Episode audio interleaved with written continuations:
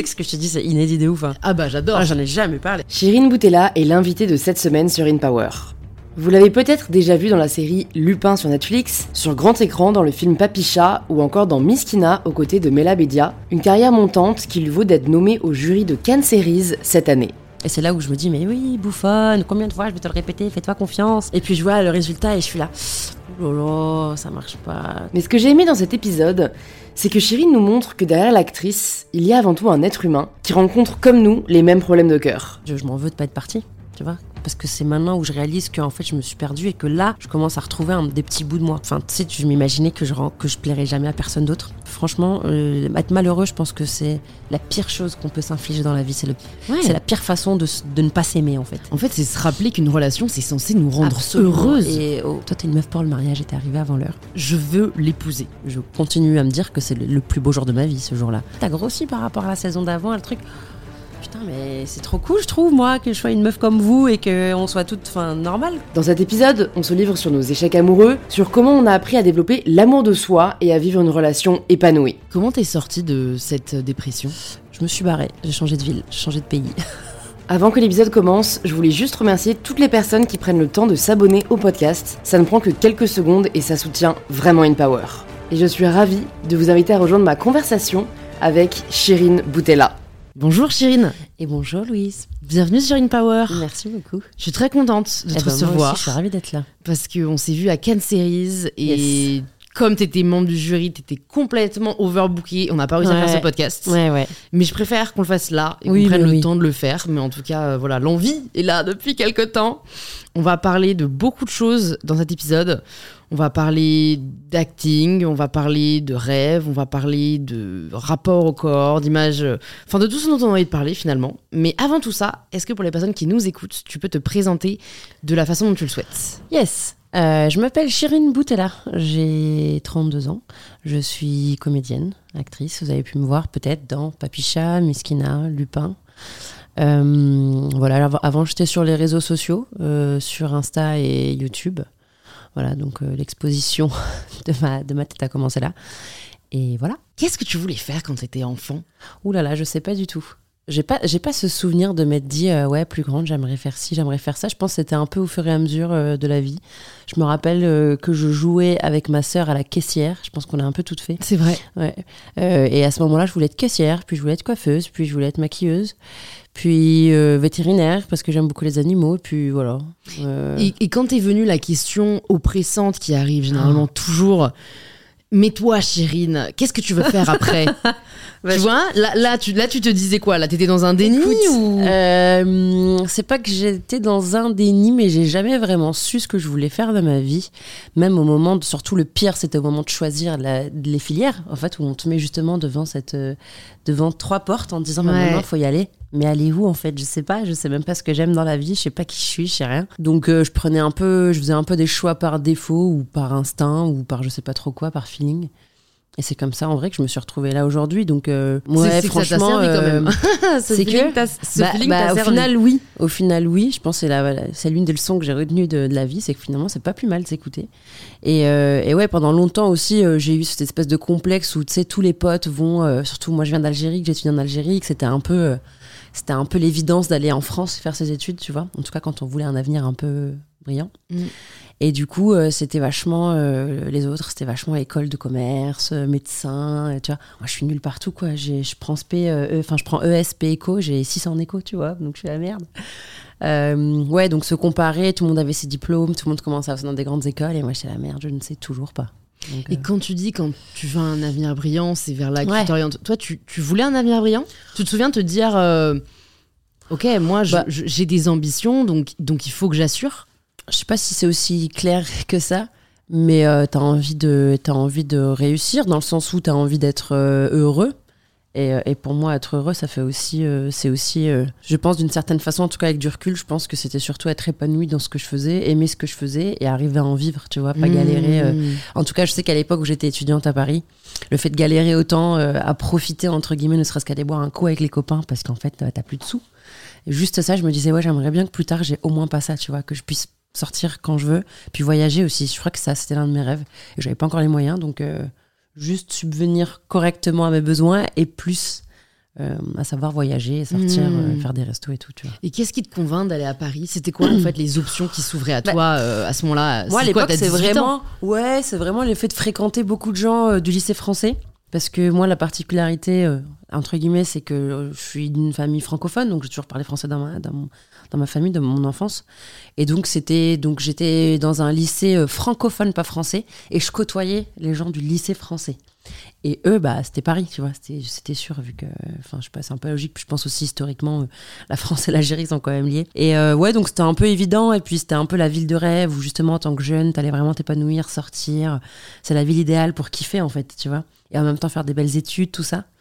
Donc ouais, c'était un peu évident, c'était très rapidement dans ma tête et même moi, je pense que, enfin même mes parents étaient dès le début très ok. J'ai jamais changé en fait d'avis, donc euh, Ouais. c'était un peu évident. Et comment ça se passe ton arrivée à Paris? T'étais déjà venu euh, souvent euh, Non, pas, pas spécialement, mais j'avais une tante, j'ai une tante, j'ai toujours une tante qui, qui vit ici dans le 12e. Et quand j'en parlais avec mes parents, bah, c'était un peu la solution où c'était ouais, c'était plus simple. Donc tu prends un billet d'avion, tu ramènes ta petite valise et puis voilà, tu t'inscris au préalable évidemment à la fac. Et puis tu te lances. Et tu vois comment ça évolue, comment ça avance. C'était assez cool, c'était encore une fois assez simple en réalité parce que T'es Bah, je sais pas, il y avait avec des beaucoup. potes bah justement, il y avait beaucoup de potes à moi qui étaient là, donc euh, je me suis pas vraiment sentie perdue, tu vois. Euh, c'était certes nouveau, euh, mais c'était agréable avec euh, quelques repères quand même. Et même si au, au début, j'ai quand même fait beaucoup d'allers-retours. Euh, et surtout qu'il y avait une, c'était la période des grèves à l'époque ici, donc euh, j'avais des fois un bon mois de, de rien, tu vois. Donc j'en profitais pour rentrer voir me- mes potes euh, laissés là-bas, m- mes parents et tout. Mais euh, non, ça s'est plutôt bien passé, quoi. La première année, je- voilà, encore une fois, il fallait que je m'adapte, mais T'as choisi quoi cool. du coup comme, euh, comme étude bien, figure-toi que j'ai choisi audiovisuel, cinéma et audiovisuel. Donc t'avais déjà cette Bah, appétence Même pas. même pas, en fait. Je savais toujours pas quoi faire de ma vie et je rencontre des cousins à ce moment-là, des cousins de mon père, euh, qui sont jeunes, qui sont trop cool et euh, qui vivent à Paris et qui ont fait ça comme étude. Il y en a un qui est, euh, y en a qu'un, y en a un qui est dans l'image. Il y a une cousine qui est dans l'événementiel. Il y a un cousin qui va être acteur. Donc, tu vois, on me met un peu cette graine dans la tête en me disant ouais, tu verras, en fait, c'est cool comment ils m'en parlent. Et puis même eux de les voir comme ça, leur dégaine. Enfin, je sais pas, il y avait quelque chose de très cool là-dedans. Et je me disais oh tiens, pourquoi pas. En fait, j'avais plus envie de découvrir des nouvelles choses. Euh, parce que tout ce que j'avais déjà vu jusque-là, ça me plaisait pas, tu vois. Tout ce que j'avais étudié, ça me plaisait pas. Donc, je me disais, bon, bah, au moins, ça sera quelque chose de nouveau, tu vois. Ouais, mais ça marche parfois les choix par défaut entre guillemets. Se dire bon bah je sais que j'aime pas ça, je sais que ça c'est pas pour moi. ça même si je sais pas encore. Mais le temps que tu cherches, euh, fou, Ouais. le temps que tu trouves, c'était pas évident. Et au final, ouais, j'ai pas, je me suis, m'y suis pas retrouvée non plus parce que j'ai une mauvaise habitude de me comparer. Ouais. Et en fait, je voyais les autres, que ce soit les meufs ou les gars, euh, vachement euh, bah, très cinéphiles déjà. Moi, je suis pas cinéphile à la base. Très passionnés, qui déjà euh, en première année commençaient à, à écrire leur court métrage, en deuxième année le réaliser. Et moi, j'étais là, merde, je ne sais toujours pas ce que je veux faire. Et plus je rencontrais, on avait eu, je me rappelle, une intervenante qui était script. Et je trouvais ça charmé. Je me disais, ah ouais, script, c'est vraiment cool. Peut-être que je vais faire ça. Puis après, je rencontrais, euh, je sais pas, un premier assistant. Je me disais, ah ouais, c'est trop cool, en fait, premier assistant. Oh là là, là, mais en fait, je ne sais pas. Et puis surtout que la fac, au final, enfin, celle que j'ai faite, moi, j'étais à Paris 3, c'est quand même très théorique. Moi, je suis vraiment une meuf de terrain. J'aime bien découvrir. Enfin, je suis une meuf d'action. J'aime bien, j'aime bien découvrir sur le tas et j'aime bien surtout faire des choses. Quoi. expérimenter, ouais. Expérimenter. Ouais, ouais, Et pas juste assise, euh, assise dans un amphi. Et, Et puis c'est très dur, euh, je trouve ce que tu dis en effet euh, de en fait, il y a une profession qui de l'extérieur a l'air sympa Ouais. et, et tu te dis ah ça ça a l'air cool mais en fait tant que t'as pas fait je sais pas au moins un mois de stage Bah, c'est ça. ou tes premiers assistants Bien sûr. ou, ou tes scripts Bah oui. ben ça peut être hyper sympa mais Ouais. au final toi pas du tout te correspondre quoi Bah, c'est ça. Et surtout que les stages, tu les comm- enfin, le premier stage, moi, que, obligatoire que je devais faire, c'était en troisième année. Donc, t'as quand même trois ans. C'était fin de licence, en fait, pour ouais ouais c'est à la fin limite pendant euh, bon, trois bah, ans, voir si euh, tu ouh. fais ça quoi Mais oui, Ouais, pendant comme ans, c'était ça. Plus, euh, je trouve un stage chambé trop bien au CNC. Donc, c'est quand même assez Mm. incroyable. J'assiste à des, euh, à des séances de, de plénière pour justement sélectionner les projets qui vont, qui vont avoir l'aide. C'était, c'était le court métrage. Trop, trop cool. Donc, c'est là, en fait, où je rencontre des gens et qui me racontent leur travail et, et où j'entends les débats et tout. Je trouve ça hyper intéressant, hyper passionnant. Mais dès que je retourne au bureau à rentrer à faire mes tableaux Excel, là, je me dis, ah bah, si c'est ça, le cinéma et ce milieu-là, ça va aller, quoi, non Donc, Ouais. c'est un rapport assez Ouais. particulier à, ce- à ce milieu-là. Et puis, encore une fois, en fait, à l'époque, j'avais pas encore la passion, ni le savoir, ni rien du tout pour pouvoir moi-même, ou en tout cas même pas assez de contact en fait pour euh, y aller et puis découvrir. Enfin, je savais même pas ce que je voulais découvrir. en fait, tu vois. Hmm. Et tu nous parlais de la comparaison, euh, ce, ce piège là dont, Ouais. dont tu es victime, euh, je le connais aussi, hein, malheureusement. Euh, tu, tu, tu... Est-ce que tu as, réussi en, en sortir T'as réussi à en sortir? Non, mais je lutte, ou en tout cas, je j'ai plus de discussions avec moi-même là- là-dessus, tu vois. En T'as réussi à de- progresser? Parce que j'ai l'impression que que, oui. c'est une des rares. C'est un des rares défauts ou une des rares tares, un des rares vices qui peut aller de mal en pis. Tu penses? Moi, j'ai pas l'impression du tout. Enfin, en fait, moi, j'ai l'impression que ça a juste changé de domaine. C'est-à-dire que quand j'étais ado, je me comparais de ouf aux autres par rapport à mon apparence physique. Hmm. Genre, putain, pourquoi je suis pas comme ci, pourquoi Bien je suis pas sûr. comme ça, genre. Mm. Et ça, je l'ai plus du tout. Ou, ou quelques rares fois, tu vois. Et maintenant, c'est beaucoup plus par rapport aux, aux compétences, à la performance. Et, et- et c'est toujours aussi vicieux, tu vois. Mm. Et j'ai pas du tout l'impression de m'améliorer. Ouais. à part essayer de me dire arrête. Mais en fait, c'est comme. euh, Mm. Enfin, te dire arrête alors qu'au fond. Ça, c'est presque plus fort que toi, tu vois. C'est Ouais, pas le fait de se dire d'arrêter Ouais. qui nous aide à nous arrêter de nous Non, c'est comparer. clair. Mais tu vois, je- moi, je trouve ça drôle, surtout avec ce que tu partages. Et toi, tu fais partie clairement des meufs que je suis et qui m'apportent beaucoup de, entre guillemets, réconfort, ou en tout cas qui me, bah, qui me, qui me rassure sur le fait qu'effectivement, on est quasiment toutes pareilles, on fait toutes la même chose, mais que on peut aussi. En fait, j'ai l'impression que ton message est très positif et au final, regarde, toi aussi, tu te retrouves quand même malgré ce que tu véhicules comme message bah, là-dedans. Et, je, trouve, ça assez rigolo et je pense qu'on n'en sort jamais et que comme toute la vie, en fait, c'est, t'es perpétuellement en train d'essayer de de te rassurer ou, ou j'ai l'impression souvent tu sais qu'on se convainc aussi quand on sur les réseaux on dit non mais en fait acceptez-vous on se convainc aussi en se disant mais en fait accepte-toi mais Mais merde tu sais, moi, j'ai fait ma, ma thérapie par rapport à Mais l'apparence physique grâce aux réseaux sociaux. hein. Bah, mais moi aussi C'est, tu vois, à force de le dire aux femmes qui me suivent euh, et donc d'avancer des arguments, je me, suis, je me suis auto-convaincue. Donc en fait, Ah la oui. technique, c'est peut-être en effet qu'il faut que je, plus que je Bah, je parle pense du qu'on fait que... s'auto-convainc et on se convainc toutes mutuellement tu vois Ouais, ouais, ouais. Enfin, en tout cas, sûr. celles qui sont, je pense, pour moi, dans la bienveillance, et vraiment dans ce truc de, de s'accepter et de laisser son corps évoluer, de se laisser évoluer, parce qu'au final, euh, ouais, c'est des périodes de la vie, ça dépend de tellement trop de choses, euh, hormonales, âge, euh, mental, enfin, il y a. Ça, c'est tout et n'importe quoi. Même, même moi, les saisons ont un impact sur moi. Tu vois, genre en été, je fonds parce que bah, il fait trop chaud, donc je bois beaucoup d'eau et je mange beaucoup de fruits et je mange que des salades parce qu'en fait j'ai trop chaud, donc j'aime pas. Et rien que ça, ça me fait perdre. Enfin, c'est ridicule, mais tu vois, il y a tellement d'éléments extérieurs qui jouent et aussi euh, propres à soi. Donc, mais oui, c'est ouais, c'est un truc. Je pense que tu évolues avec et, plus le temps passe et plus tu apprends à t'accepter à accepter que tu vas, tu évolues. Après, je suis aussi d'accord sur le fait que parfois, bah, je m'aime pas et je trouve que je suis pas bien comme comme je suis maintenant et, et je fais en sorte d'y travailler tu vois juste même si finalement le résultat ne se voit pas mais moi je, je sais que le fait de travailler à un objectif ou à, euh, à, tu vois euh, je sais pas juste un, un état de d'esprit ou quoi ça me fait du bien tu vois Et là, tu Et parles, là, tu parles par rapport à ton image, par rapport à ton apparence. à tout Par rapport à tout, parce que je en parle fait, de tout ouais. dans, dans moi, ce que tu me dis, là, euh, le fait de savoir que toi, tu travailles sur toi, je suis d'accord que ça aide, mais ça peut aussi frustrer. Moi, je sais que je pense qu'il y a le fait que je sois aussi sortie de cette euh, obsession finalement du corps, de l'image et, et de de- d'essayer de, ressembler à d'essayer de changer ce à quoi je ressemblais. C'est parce qu'en fait, en vrai, je fournissais des efforts et je voyais pas les résultats. Mm. Et, et je me souviens vraiment, parce que je me comparais à d'autres Bah nanas sur oui. les réseaux qui avaient euh, le ventre hyper plat, Oui, oui. euh, mais des grosses fesses, moi, tu vois, et, et- et des gros seins vraiment. Et je me disais, mais pourquoi moi En plus, moi j'étais dans le sport, donc c'est pire. J'étais, tu sais que j'ai commencé un peu dans oui, le fitness. ouais. Donc en fait, quand je me, pro- je me souviens, tu vois, vraiment de prendre des photos, d'essayer de faire les mêmes poses et de voir le résultat. et en fait, en plus, t'as ma sœur qui explosait de rire. Où t'es de biais comme Mais ça et tu t'étais de biais. Mais en Ah fait, ouais. vu que j'ai du ventre, ben en fait, On voyait- en fait, en fait, ça On me pas rendait le cul, pas on du voyait tout pareil. Tu vois, j'avais autant de vent que derrière. Et, de- et, et donc en fait, euh, un moment, je pense qu'il y a une partie de moi inconsciemment qui me suis dit, mais en fait, ça, Louis, ça sert à rien, t'auras jamais le corps de ces meufs, donc va t'accomplir Mais ailleurs. c'est ça. Bah, c'est exactement ça. Mais c'est exactement ça. Je pense que je suis, que j'ai déjà un peu compris et je suis toujours en train de travailler là-dessus en me disant, mais de toute façon, c'est impossible que tu ressembles à ce que, à ce qui toi représenterait un idéal. Ça n'est, ça, c'est pas possible. Ce n'est pas possible.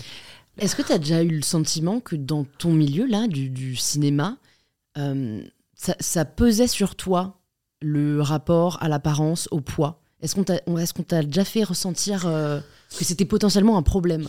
Non. Et ça, j'en suis trop contente. Euh, on m'a jamais fait de remarques par rapport à ça. Euh, sachant qu'en plus, euh, la majorité des rôles que j'ai, c'est des rôles de flics. C'est des personnages qui sont sportifs, qui sont en forme et tout. Et en plus, en vrai, quand j'avais commencé avec Lupin notamment, je faisais pas mal de sport avant. Donc heureusement, j'avais de cardio parce qu'en plus, les scènes, c'était que tu, beaucoup de courses, tu vois. Donc ça, ça allait. Parfois, je me dis. Mais aujourd'hui, en fait, je me dis, j'aimerais bien aussi qu'on. qu'on enfin, c'est aussi une façon de moi me, convaincre, évidemment, mais c'est aussi un truc où je me dis, effectivement, ce serait cool aussi de montrer autre chose et de montrer des femmes normales qui, bah, qui font finalement ces métiers-là aussi dans la vraie vie. Et juste des meufs normales à la télé, je trouve ça trop cool. Et moi, je sais qu'à chaque fois que j'en vois, à force de me comparer sur les réseaux, évidemment, avec des meufs trop, trop bien foutues, euh, hyper fines, à la télé aussi, elles sont, enfin, j'ai l'impression que toutes les actrices sont fines. Ou sinon, t'as les rôles de la grosse ou de. Et tu vois, c'est souvent la meuf drôle ou la meuf un peu. La bonne bah, copine. j'ai envie de dire, tu vois. Mmh. La bonne copine, absolument. Mais c'est pas les rôles principaux. C'est pas. Je sais pas, mais il y a, y a- y a toujours un truc. Et c'est là où moi je me dis, mais pourquoi en fait alors ça, ça devrait être jugé au jeu en réalité. Enfin, Totalement. Tu peux, être, tu, peux, tu peux peser 80, euh, 60, 50, 40. Enfin, quel que soit ton poids, en réalité, tu es censé. Enfin, ce qui est important, c'est comment tu joues, l'émotion que tu vas partager. Que tu, vas de- tu vois, donc je me dis, c'est. J'ai pas envie de me prendre la tête plus que ça. Mais c'est plus après l'image où justement tu as l'impression que les gens sont en train de voir quelque chose qu'ils sont pas l'habitude de voir et donc c'est pas bien.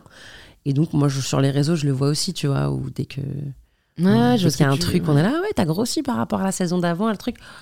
Putain, mais c'est trop cool, je trouve, moi, que je sois une meuf comme vous et qu'on soit toutes enfin, normales, quoi, tu vois. Moi, je trouve ça fou que euh, toi, en tant qu'actrice, tu vois, enfin, c'est ton jeu que les gens regardent et que tu aies des commentaires par rapport à ça. Parce que, en plus, c'est c'est marrant, euh, mais on s'en est parlé à Cannes Series parce que tu as poussé un coup de gueule que tu as très bien fait de pousser. ah, mais ouais, ça m'a ou saoulé. ou euh, euh, t'as des gens qui, en gros, te félicitaient ou tu- qui demandaient si jamais t'étais enceinte. Déjà, ça, c'est un, ouais. Euh, Et le fait de dire, ouais, bah t'es. Ah ouais, t'as grossi, mais ça te va bien. Tu sais, les espèces de. c'est genre un faux compliment, quoi. Mais ouais, les faux compliments, mais, les Mais- gens. Et, et en fait, je trouve ça. En fait, moi, j'ai envie de là, de, je crois que je vais le faire. J'ai envie de faire euh, à Cannes, là, au festival, faire plein de photos avec moi qui sort le ventre. et tu sais, faire un best-of, un carrousel. Ouais. Et en fait, de dire, bah voilà, peut-être que maintenant, vous arrêterez de relever quand on Mm. voit le ventre d'une femme, parce que la vérité, c'est que c'est à ça qu'on ressemble la Mais majorité du temps. Bah oui. Que la majorité des femmes se défilent sur le tapis. Tu sors pas. Exactement, elle rentre le ventre. Ouh. Et en fait, ça, ça devrait presque être ça, entre Il devrait pas y avoir d'anomalie, mais je veux dire, ça devrait presque être ça parfois qu'on soulève. C'est genre, Oh, dis donc, t'as pas de ventre, c'est dingue. Parce qu'en vrai, si on relâche le ventre, Mais oui. on- il, existe, Oui, il est pour présent. moi, et ouais, pourquoi est-ce que sur le tapis. On ressent le besoin de le rentrer Tu vois, moi, c'est ça que j'interroge. Ah oui, non, c'est. Moi, je t'ai pas trouvé moins J'ai belle. pas la réponse. parce Avec, parce qu'en plus, t'as fait une retouche qui était vraiment marrante, mais je t'ai Ah pas ouais. trouvé mieux ou moins bien Oui, moi non plus. en fonction. Mais c'est ça tu le vois. pire, c'est que moi non plus. C'est-à-dire qu'en regardant, tu sais, en faisant les. Quand t'appuies là pour avoir le avant, après. Ouais, ouais. Je suis là, ok, donc en soi, c'est ça en fait que les gens attendent, tu vois. Comme t'as dit, un ventre plat, un cul bien bombé, machin. Puis je regarde en me disant, mais est-ce que ça change quelque chose à ma joie? Parce qu'en fait, ce qui est important, moi, ce que je voyais dans cette photo, c'est ma- joie d'être là, tu vois, mon sourire énorme, en train de jouer avec les photographes, taper des poses comme ça, parce que j'ai une trop belle robe Armani, que je suis trop contente d'être là, tout ça. Et au final, quand je fais les avant-après, bah, c'est tout ce que je vois, juste mon sourire en me disant, ah ouais, cette meuf, elle est vraiment contente d'être là, tu vois. Mmh. Bah, ça, c'est arrêtons-nous là, en fait. Et même rentrer le ventre, évidemment que je le faisais. Et en fait, je me, je me suis rendu compte, ça m'a trop fait rire, parce que, évidemment, sur le tapis, t'es focus que sur tes photos. Donc, je rentrais bien le ventre, tu vois, je sortais bien le boule comme ça.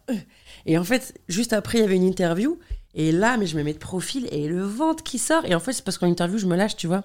Je suis à l'aise, je suis là, je discute avec les gens. En plus, on me prend euh, jusqu'aux épaules, tu vois. Donc là, et je me disais, waouh, quand même. C'est-à-dire, bon, évidemment, je rentre aussi dans, le- dans le jeu. Moi aussi, je joue le jeu, tu vois. Mais, mais ne, ne faites pas de remarques quand ça arrive, tu vois. C'est Hmm. c'est- vraiment. Ça en ne fait, sert personne. ça ne sert personne et c'est nul parce que déjà, enfin, moi, ce que j'ai tout le temps envie de dire aux gens et que qui, ça rentre pas, j'ai l'impression, c'est de dire, mais déjà, est-ce que tu penses vraiment que je le sais pas? Est-ce que tu penses que j'ai pas de miroir? Est-ce que tu penses que j'ai pas des jeans qui ne me vont plus? Est-ce que vraiment, de un? Et de deux, est-ce que ça va changer quelque chose? Est-ce que tu penses que en me disant ça, je vais me dire, oh, wow, oh mon Dieu, elle a totalement raison, bah vas-y, demain c'est bon, je perds 10 kilos. Non, ça n'existe. Enfin, quel est l'objectif quand tu dis ça à quelqu'un? Moi, c'est ça que des fois j'ai envie de poser. Des fois, j'ai Oui, c'est vrai. de prendre la personne, tu vois, de l'appeler au téléphone, de lui dire alors bonjour, tu m'as laissé un commentaire, j'aimerais comprendre quelque chose. Pourquoi tu dis ça? Quel est l'intérêt? Quel est le but? Qu'est-ce que tu penses que, que je vais faire juste après, tu vois? Je pense que c'est pas. vraiment des personnes Je qui ont un rapport hyper au corps hyper malsain. euh, parce que moi, je l'ai eu, euh, je l'ai eu récemment avec t'as perdu du poids, non? Ou mais mais presque parfois plus violente, genre ouais, arrête de mytho, on voit très bien que t'as perdu du poids. Mais quoi, du coup, euh, désolé?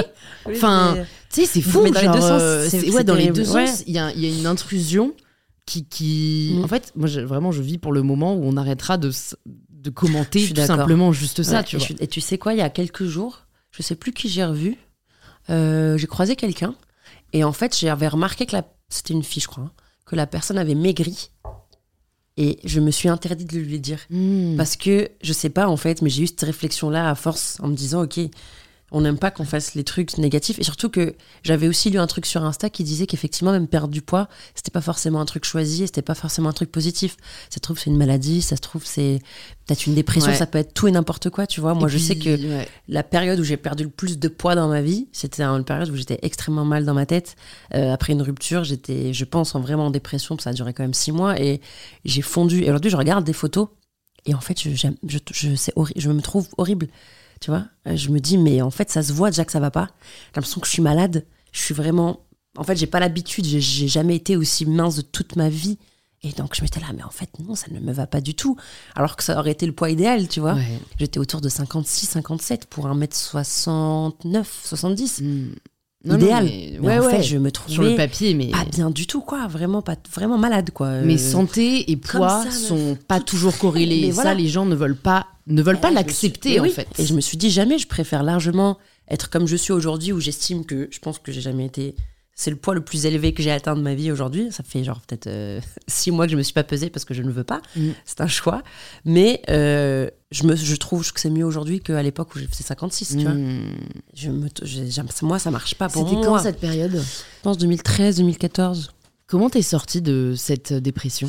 Je me suis barrée. J'ai changé de ville, j'ai changé de pays.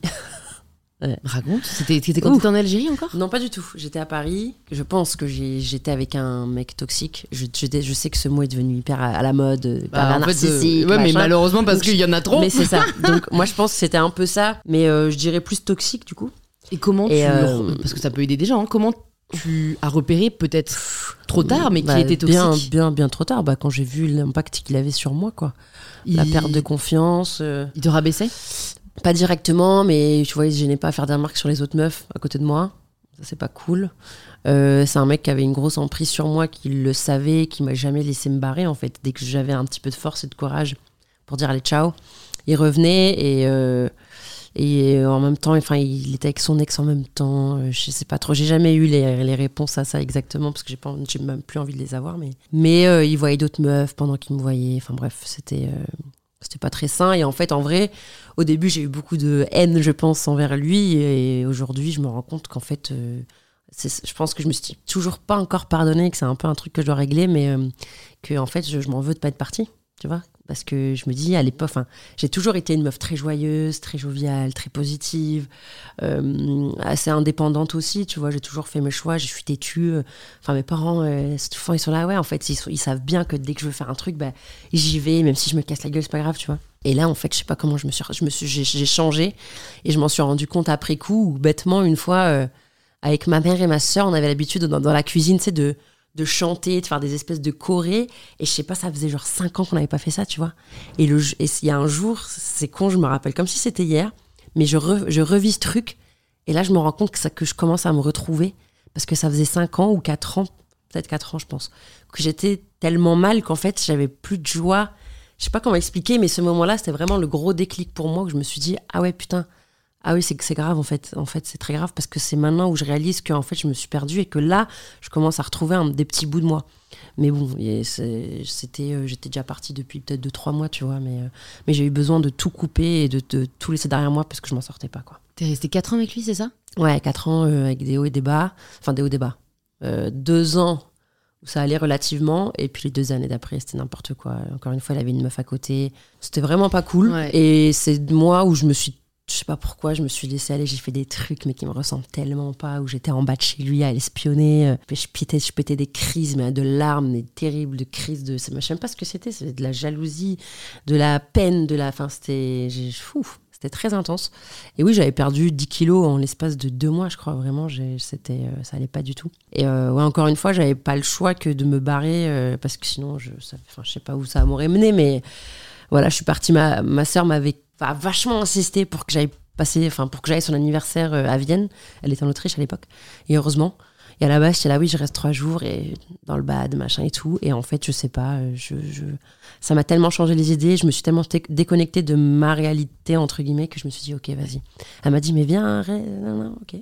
en deux mois, j'ai déménagé, je suis barré. T'as réussi à ce moment-là à sortir ah de, ton, de cette emprise, en fait. Hein. C'est sûr que je pense que c'est Après, ce efficace. je l'avoue, mais ce qui m'a aussi aidé, c'est d'avoir rencontré quelqu'un mm. où, en fait, euh, évidemment, avec le Lex avec qui j'étais, euh, tu sais, je m'imaginais que je, que je plairais jamais à personne d'autre j'ai eu un moment vraiment où mon estime de moi, elle était euh, à moins, moins 1000. Hmm. Ma confiance en moi, moins 1000. Je me sentais inintéressante. En fait, à un moment, j'étais un peu son ombre, tu vois, où en plus, c'est un mec qui était vachement. Euh, en société qui, qui brille, qui, qui, raconte des vannes tout le temps. Donc, et au fur et à mesure, en fait, je m'effaçais, je m'effaçais pour bah, lui laisser la place, tu vois. Donc, en fait, je me suis complètement oubliée, perdue. Euh, éteinte. Vraiment une ombre, complètement hmm. éteinte, réellement. C'est vraiment le mot. Et donc, ouais, le fait de rencontrer quelqu'un et de sentir qu'il y avait quelque chose qui pourrait se passer, en fait, je me suis dit, ouais, waouh, ok, d'accord, donc ça veut dire. Puis il, a, il rigolait, tu vois, donc je dis, ah ouais, je suis drôle.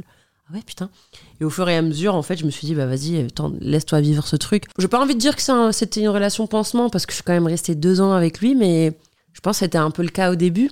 En tout cas, c'est un mec qui m'a énormément aidé. C'est tout l'opposé de la personne avec qui j'étais.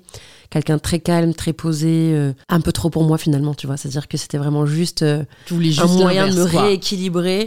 Et après, de finalement, moi, choisir où je voulais aller, tu vois. Et d'ailleurs, même cette rupture a été superbe parce qu'elle était toute douce, toute gentille, toute mignonne. Où toutes les deux, tous les deux, on savait qu'en fait, euh, bah, on n'avait pas les mêmes ambitions, les mêmes envies. Lui, il voulait être dans la musique et sa priorité, c'était bah, d'évoluer dans son milieu. Moi, je savais pas trop. Donc, tu vois, c'était pas sa priorité non plus. Donc, on s'est là, bon, ok, très bien. Hmm. Bah, tu sais quoi, viens, on se fait la bise, on se tape la bise, on se fait un câlin et puis bonne route. Et tu vois, on s'est. Enfin, bref. C'était vraiment très cool. Ça, c'est un peu un truc aussi où je me dis, merde, est-ce que ça veut dire que tu, tu ne peux pas te débrouiller seul Et euh, bon, c'est tout un process en réalité. Non, mais en fait, je pense que on oublie. Il y, a un adage un peu, c'est on n'oublie pas quelqu'un avant d'avoir rencontré quelqu'un d'autre. Je pense que c'est vrai. Je pense que tu peux te reconstruire seul, mais mm. en vrai, tu as toujours. À partir du moment où tu as été en couple, je trouve que c'est en fait c'est une question d'habitude. Euh, moi, je l'avais pas du tout avant d'être en couple parce que c'est ma première grande relation sérieuse. Mm. Ça fait 5 ans qu'on est ensemble. Avant, j'avais pas de manque et mes potes me disaient mais tu verras le mm. jour. Où... Et en fait, maintenant, je me rends compte en effet on s'est séparés brièvement, on s'est remis ensemble, où en fait, il y a vraiment ce truc après. quoi tu l'as beaucoup trop vite. Mais en fait, t'as après cette, euh, t'as besoin d'avoir entre guillemets une personne à laquelle penser. Euh, en tout cas, moi, c'est ça que j'ai après. Enfin, tu vois, c'est là, je me rends compte que il y aura toujours, du coup, une espèce de, de, de case qui devra être remplie par l'idée de quelqu'un. Après, moi, j'ai la chance que ça prend. Tu vois, ça prend jamais trop de place, moi, dans ma vie. Euh, j'ai cette chance d'être très, très indépendante. Mais ce serait mentir, et aussi indépendante que je suis, ce serait mentir que de dire qu'après une rupture, on peut se suffire à soi-même, euh, qu'on a besoin de personne. Non, je pense que quand tu sors d'une relation toxique, en effet, tu as besoin de te reconstruire seul parce mm. qu'en en fait, tu as trop été dans la dépendance. Il faut réapprendre à être indépendant. Mm.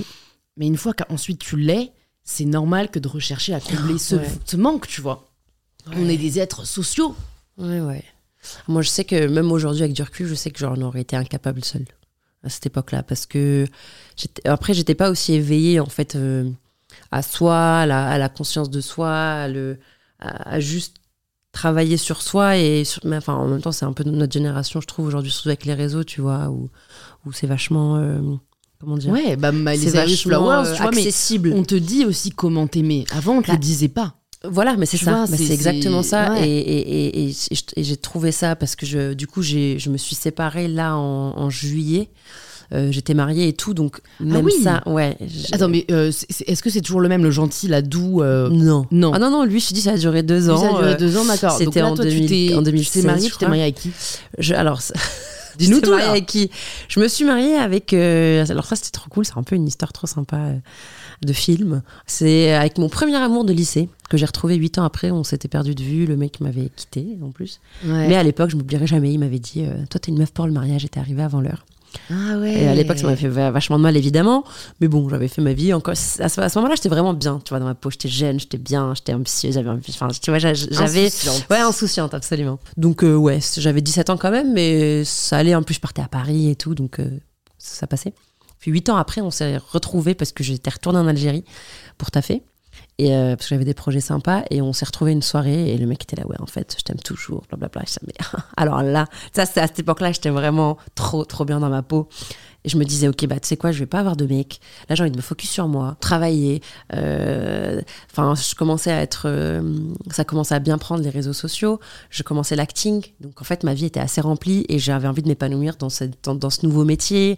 Je rentrais en- à peine à Alger. Enfin tu vois il y avait plein de trucs nouveaux et je me disais ok laisse-toi kiffe profite et puis lui, il redébarque. Donc au début, je faisais vraiment en mode non, mais en fait, désolé, t'as raté ta chance, tu vois, c'est mort. Surtout qu'encore une fois, je me sentais trop bien et je savais que je dégageais quelque chose d'hyper cool, C'est hyper fou, ça. positif. Je Ouais. sentais en fait les regards sur moi et tout, et j'adorais ça. Et finalement, je suis tombée dans le truc parce qu'il a pas lâché l'affaire, donc c'était trop mignon. On a quand même fini, on a fini par se marier trois ans après. Euh, voilà, et puis re trois ans après, euh, on s'est finalement séparés, mais pour les mêmes raisons, en fait, bah, ça matche plus, tu vois. Et donc, c'est c'est aussi une rupture euh, que j'ai, comment dire, je sais pas comment l'appeler, mais Soft. une retour, ouais, soft, ouais, cool. Et tu Ouais, vis, et- tu... Alors, j'ai plusieurs questions qui me viennent. Vraiment, j'ai beaucoup trop de questions. En fait, re- revenons à cet ex toxique parce qu'il y en a une qui me trotte dans la tête depuis, Ouais. depuis ce moment-là. Mais si tu pouvais parler à Chérine, Ouais. qui est encore avec ce mec, qui est dans la phase, là, les deux ans, les deux dernières années, où c'est vraiment la merde, qu'est-ce que tu aimerais lui dire? Tu vois, je pense aux personnes qui nous écoutent, qui sont peut-être dans ce cas de figure, et où en fait, elles savent pas quoi faire. Ouais.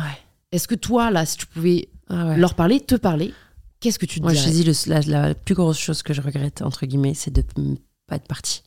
Parce Mais qu'est-ce que tu te serais dit qui t'aurait fait je me partir Parce que je ça me qui serais dit, meuf, barre-toi, t'inquiète pas, avec le temps, ça passera. Tu vas galérer et laisse-toi galérer, c'est pas grave. Laisse-toi pleurer.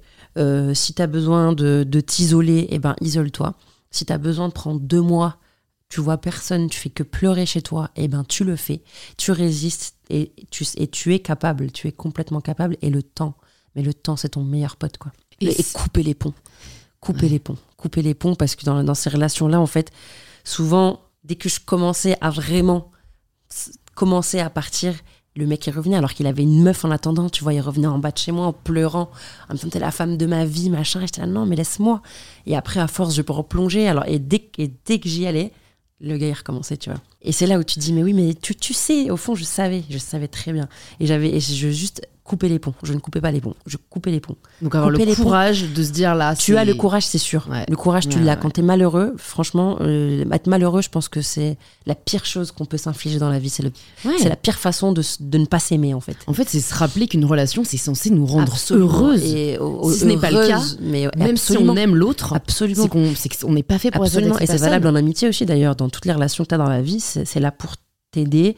euh, te, te, te, te- c'est l'image que j'ai, c'est un truc côte à côte où il y a un truc que tu tiens dans la main et t'avances, tu vois. Mm. Et puis à tour de rôle, peut-être il y en a un qui va tirer l'autre, mais quoi qu'il, au moins on est, on est pareil, quoi. Y a pas, y a, c'est pas normal que tu te sentes mal, que tu te sentes euh, euh, moche, que tu te sentes euh, dévalorisé. dévalorisé. Il y a rien de pire que de s'infliger ça, en fait. Ouais. Vraiment, je. Encore une fois, c'est le seul, regret que j'ai, c'est par rapport à moi-même, en fait. De m'être dit, t'as pas eu. C'est pas que t'as pas eu la- le courage, parce que j'ai- je l'ai eu quelques fois, mais de pas être allé au bout de mon truc et de pas avoir ces cru en moi, quoi. Mm. Et c'est la pire chose que, j'ai, que je me suis fait dans la vie parce que j'estime avoir perdu du temps. Mm. Autant je pense que c'est l'expérience qui m'a le plus appris dans la vie et sur moi-même et le rapport aux autres, etc. Donc aujourd'hui, je- j'en tire énormément de leçons. Mais euh, là, ça fait, tu vois, c'est bien longtemps après. euh, Ouais, c'est ça. Et puis bon, en fait, euh, j'ai envie de te dire, euh, pff, tu peux pas t'en vouloir parce que tu connaissais non, pas autre bah, chose. c'est ça que et j'essaie c'est ça de qui est parfois dur. Je hein, me de réconforte avec fait, ça, you mais. didn't know better.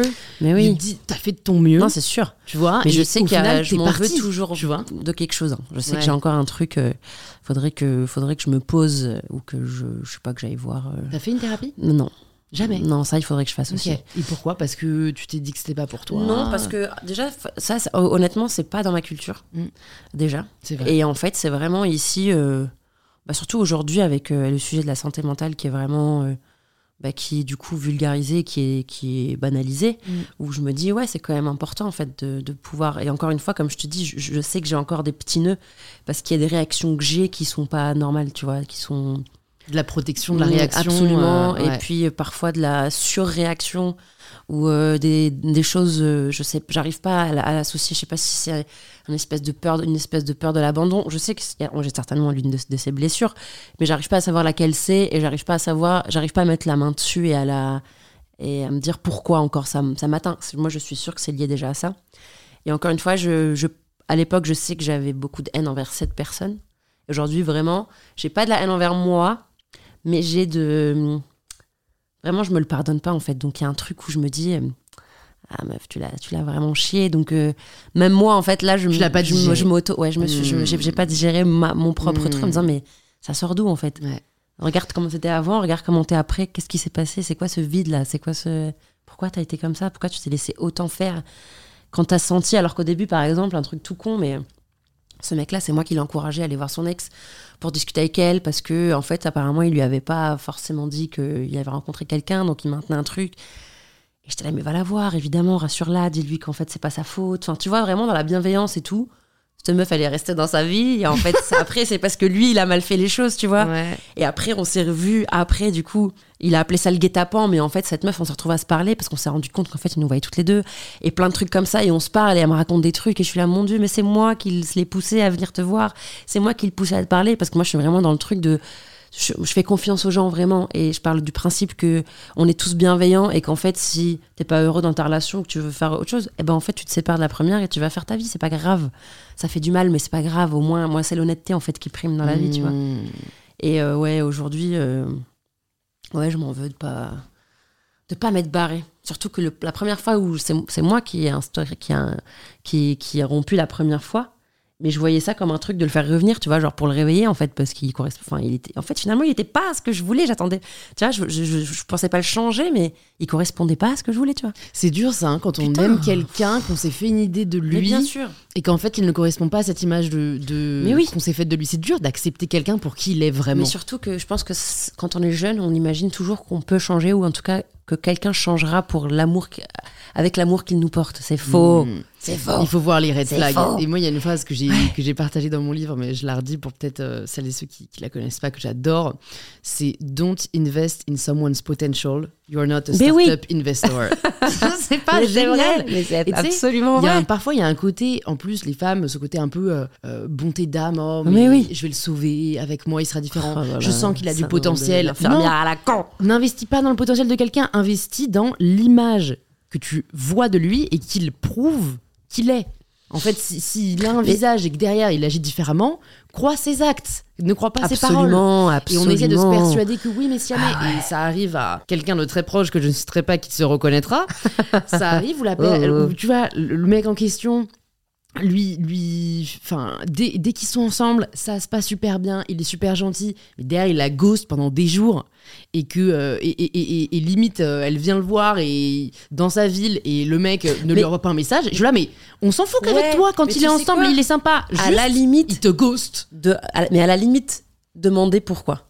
Aujourd'hui, moi, avec, avec toutes ces expériences, machin, en fait, je, je, je me dis que déjà, c'est- impossible et ça ne sert à rien. Et ne surtout pas même changer pour une relation ou pour quelqu'un. Ça, c'est c'est- c'est le truc le plus nul que tu puisses faire. Pour moi, c'est vraiment un truc où c'est même pas on se complète, mais il y a quelque chose qu'on s'apporte et c'est ça qui compte. Et le reste, en fait, bah, on fait avec et on apprend à vivre avec et, et, et on, et on voit comment ça peut fonctionner. Mais communiquer beaucoup. Et à la limite, ça, tu vois, ok, il te ghost, mais en fait, demande-lui pourquoi. Est-ce qu'il y a un mais, problème bah, avec moi Est-ce qu'il y a un problème de euh, l'engagement C'est des disquettes, Est-ce genre, que- tu sais, je suis pas très message. non, mais Oui, excuse-moi, il y a ça ne pas être très message et il y a ne pas pas répondre en fait. pendant trois Bah, jours. appelle-moi. Tu vois Ouais, ouais. Appelle-moi, parle-moi. Ouais, ouais. Donc, euh, oui, t'as raison. euh, Parce qu'après, il y a red flags et red hein. flags, tu vois. Moi, je me dis, il y a quand même des personnes qui sont. Moi, par exemple, je n'entretiens pas particulièrement mes relations. En général, même amicales, tu vois. Même mes parents. On s'appelle une fois de temps en temps et c'est quelque chose qu'on m'a longtemps reproché.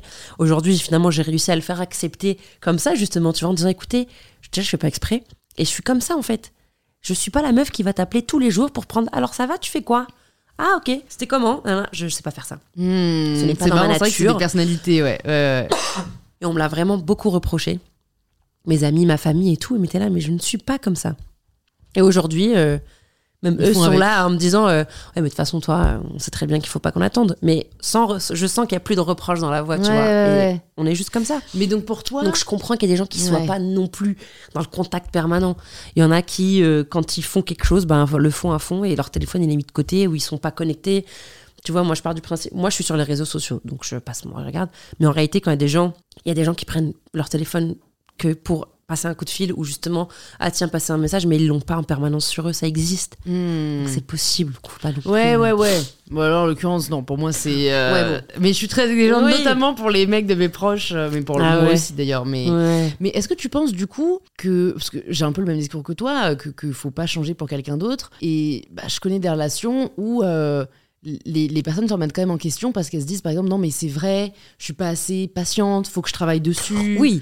Tu vois il y a quand même Oui. ce côté là où Non, non. ça Après- demande comme. Est-ce que toi, par après, exemple, là, je dans, dis- ton, dans ton mariage, et ça, ça m'intéresserait de savoir, c'est quand est-ce que tu as su que, en fait, les efforts ne suffisaient pas tu vois, c'est quand est-ce que tu fais la différence entre bah, j'ai fait des efforts, mais en fait là je vois bien que Mm. j'arrive pas à être plus Quand je dis- patiente ou plus euh, compréhensive Quand ou je plus dis changer, supportive. tu vois, par exemple, là, tu me parles de l'exemple de pas- de- d'être plus patient.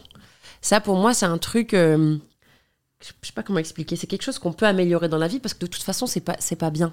Enfin, c'est pas que c'est pas bien, c'est que c'est aussi. C'est un défaut général. C'est euh, pas- c'est- aussi pas cool pour la personne. Je, je pense pas que tu puisses ne plus être impa- impatient, mais je pense que tu peux apprendre déjà à prendre du recul sur les choses, à te calmer, à te dire bon bah, écoute, c'est pas grave, je suis en train de me stresser pour rien, je suis en train de m'angoisser pour rien. Si j'attends encore deux jours, par exemple, je suis pas là pour une réponse ou quoi. Enfin, tu vois, il y a des petits trucs, je pense que tu peux améliorer parce que de toute façon, ça rend la vie meilleure en général pour soi et pour les autres. Mais quand je parle de changer, tu vois, genre quelqu'un qui, euh, moi, je sais pas, je- mon exemple, je parle beaucoup, je suis assez euh, vive, tu vois, je suis assez, j'ai beaucoup d'énergie, machin.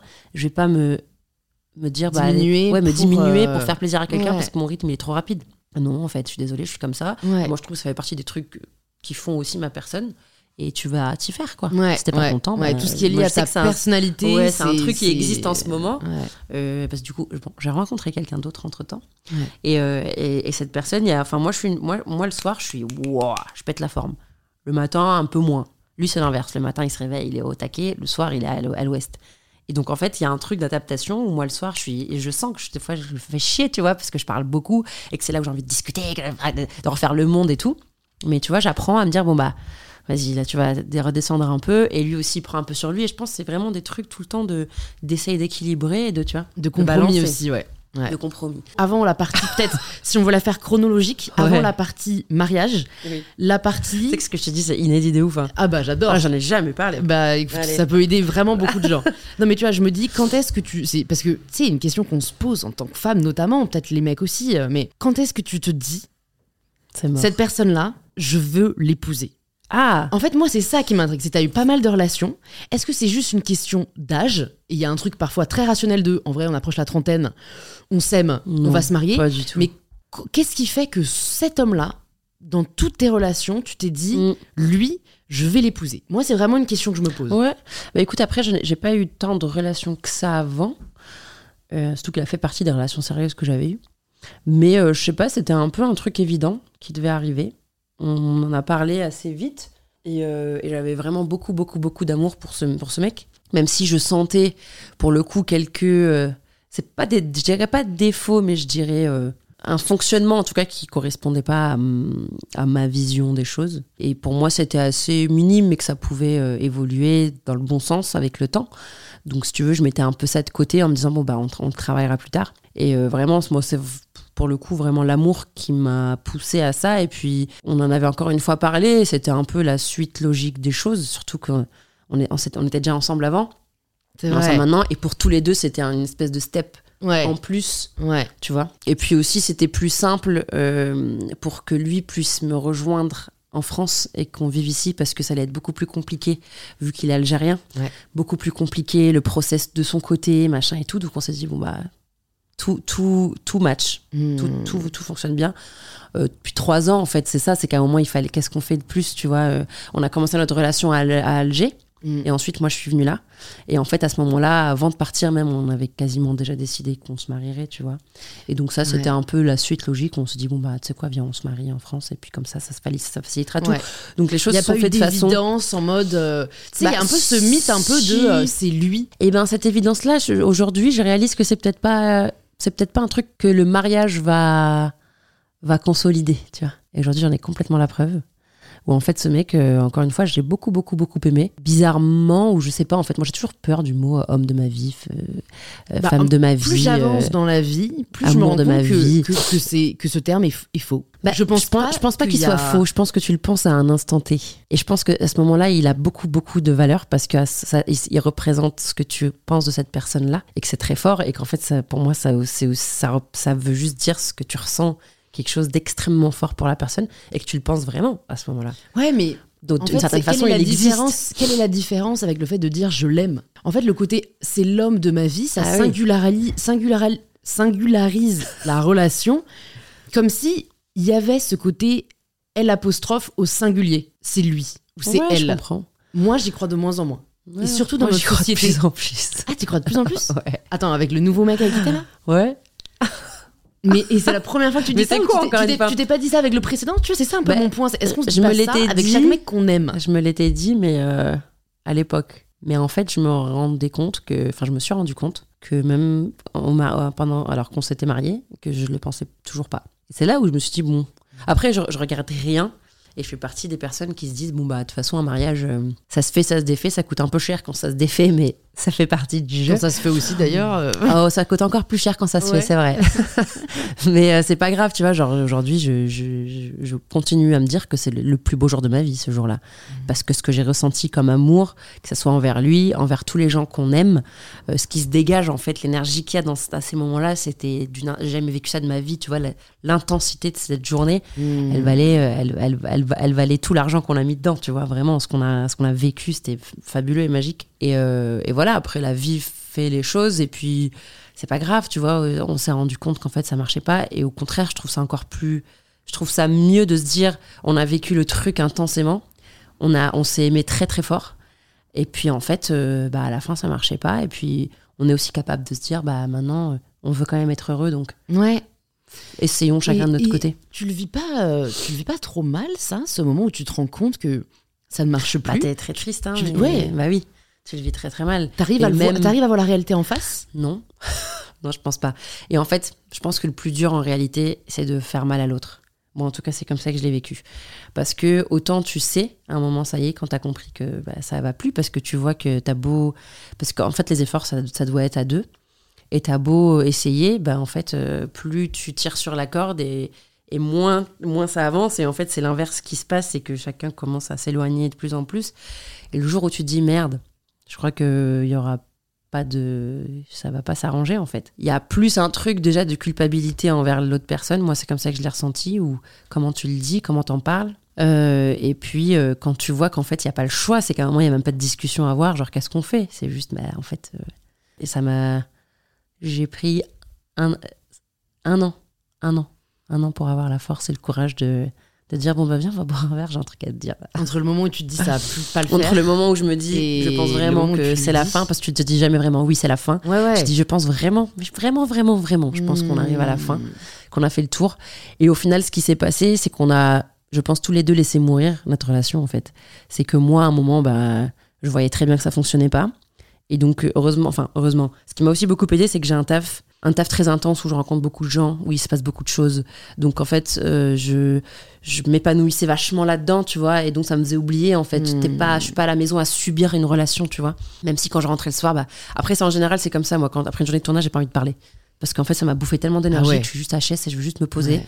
prendre un livre, regarder la télé et encore, et aller me coucher à 21h, tu vois. Ouais, Mais me pose pas de questions. Enfin, c'est comme les gens qui veulent, pas, qui veulent plus parler de travail après le Mais travail. oui. Eh ben, c'est tout Et pareil. le pire, c'est alors raconte-moi. Ah. C'était quoi? Je suis désolée, Mal à la fait, tête. Je suis allée, j'ai travaillé, j'ai rencontré des gens. J'ai pas, enfin, quand les trucs à, raconter, ça vient tout seul, mais bref. Et donc, euh, je, je ne subissais pas, c'est pour ça que j'ai pu tenir, je pense, aussi longtemps, c'est que je ne subissais pas ma relation. Et puis au final, euh, quand je me suis retrouvée face, face à elle, en fait, j'avais plus le choix en me disant, bah oui, mais ça va pas. Donc on a, on a laissé mourir, moi j'étais moins disponible, ou en tout cas je faisais moins d'efforts pour être disponible. Lui le sentait, donc en fait lui aussi, à sa façon, euh, fuyait cette situation-là, tu vois, où il voyait beaucoup ses potes, il allait prendre des verres souvent après, euh, il sortait le week-end, enfin tu vois, on, on se voyait plus.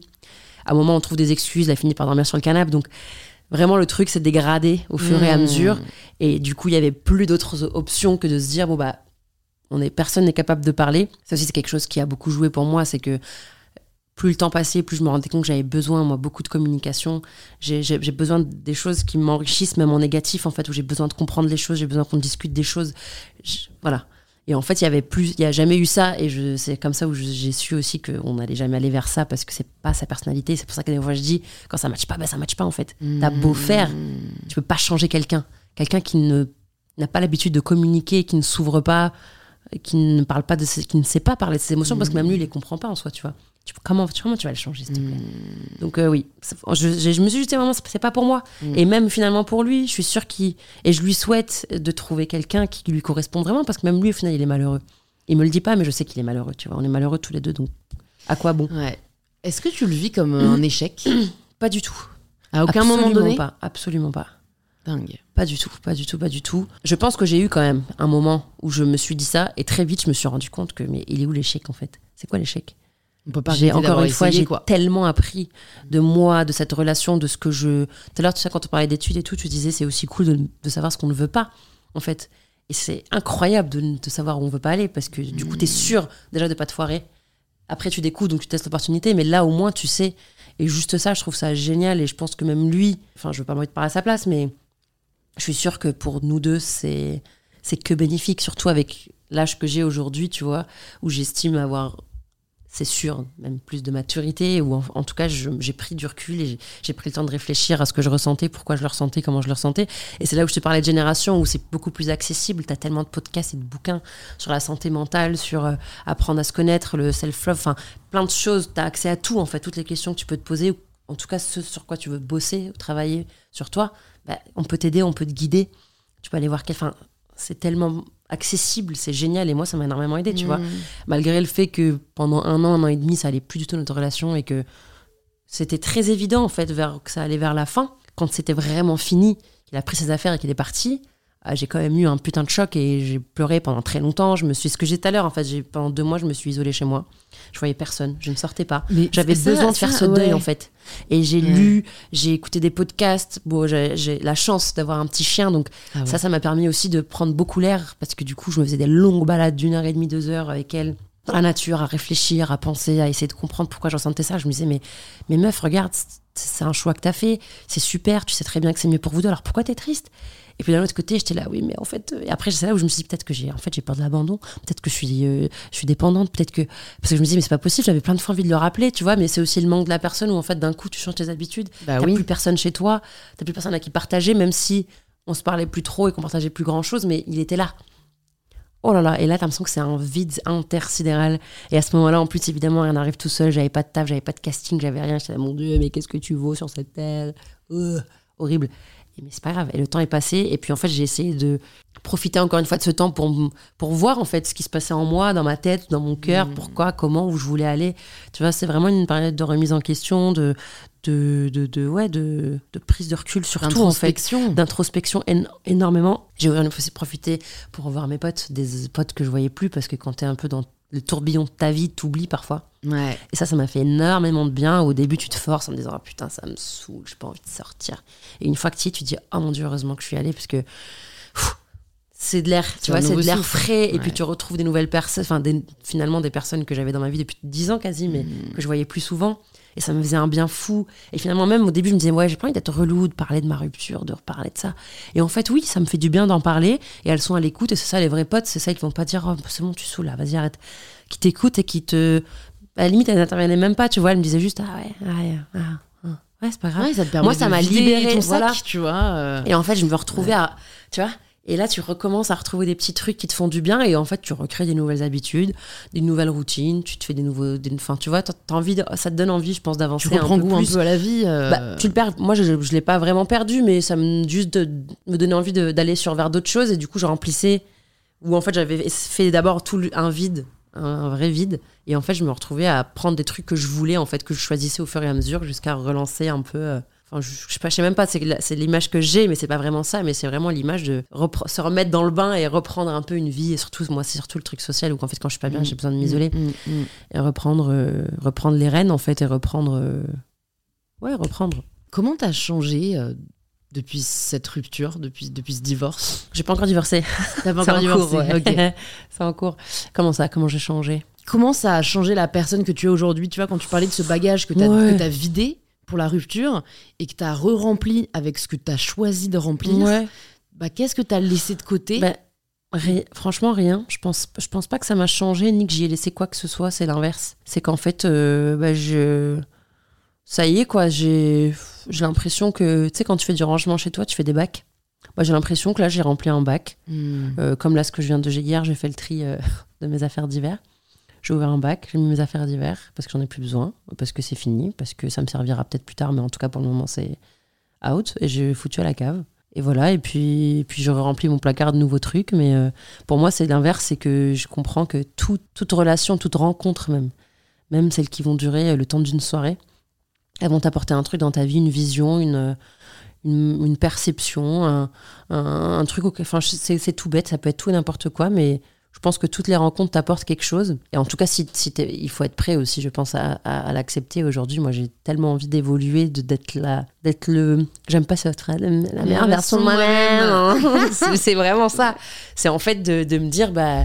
Je veux, que, je, veux, je veux me faire du bien en fait, de Ouais. façon générale. Je veux me faire du bien à ma tête, à mon corps, à, mon, à tout, à ma vie. Je veux m'épanouir dans tout ce que je fais. Et, et pour ça, j'essaie de m'intéresser, j'essaie de, de, de, de, de, voir comment, comment, comment je perçois les choses. Quand je rencontre des gens, l'effet qu'ils me font. Mm. Je suis vachement plus sur le côté instinctif où j'ai envie de me faire confiance, sur les rapports que j'ai avec les gens. De penser aussi à, à soi en se disant, ouais, bah, cette personne, elle peut m'apporter quelque chose. Peut-être moi pas. Mais je vais quand même la garder dans ma vie parce que là, je sais qu'elle elle, elle m'aide beaucoup dans quelque chose. tu vois. Ouais.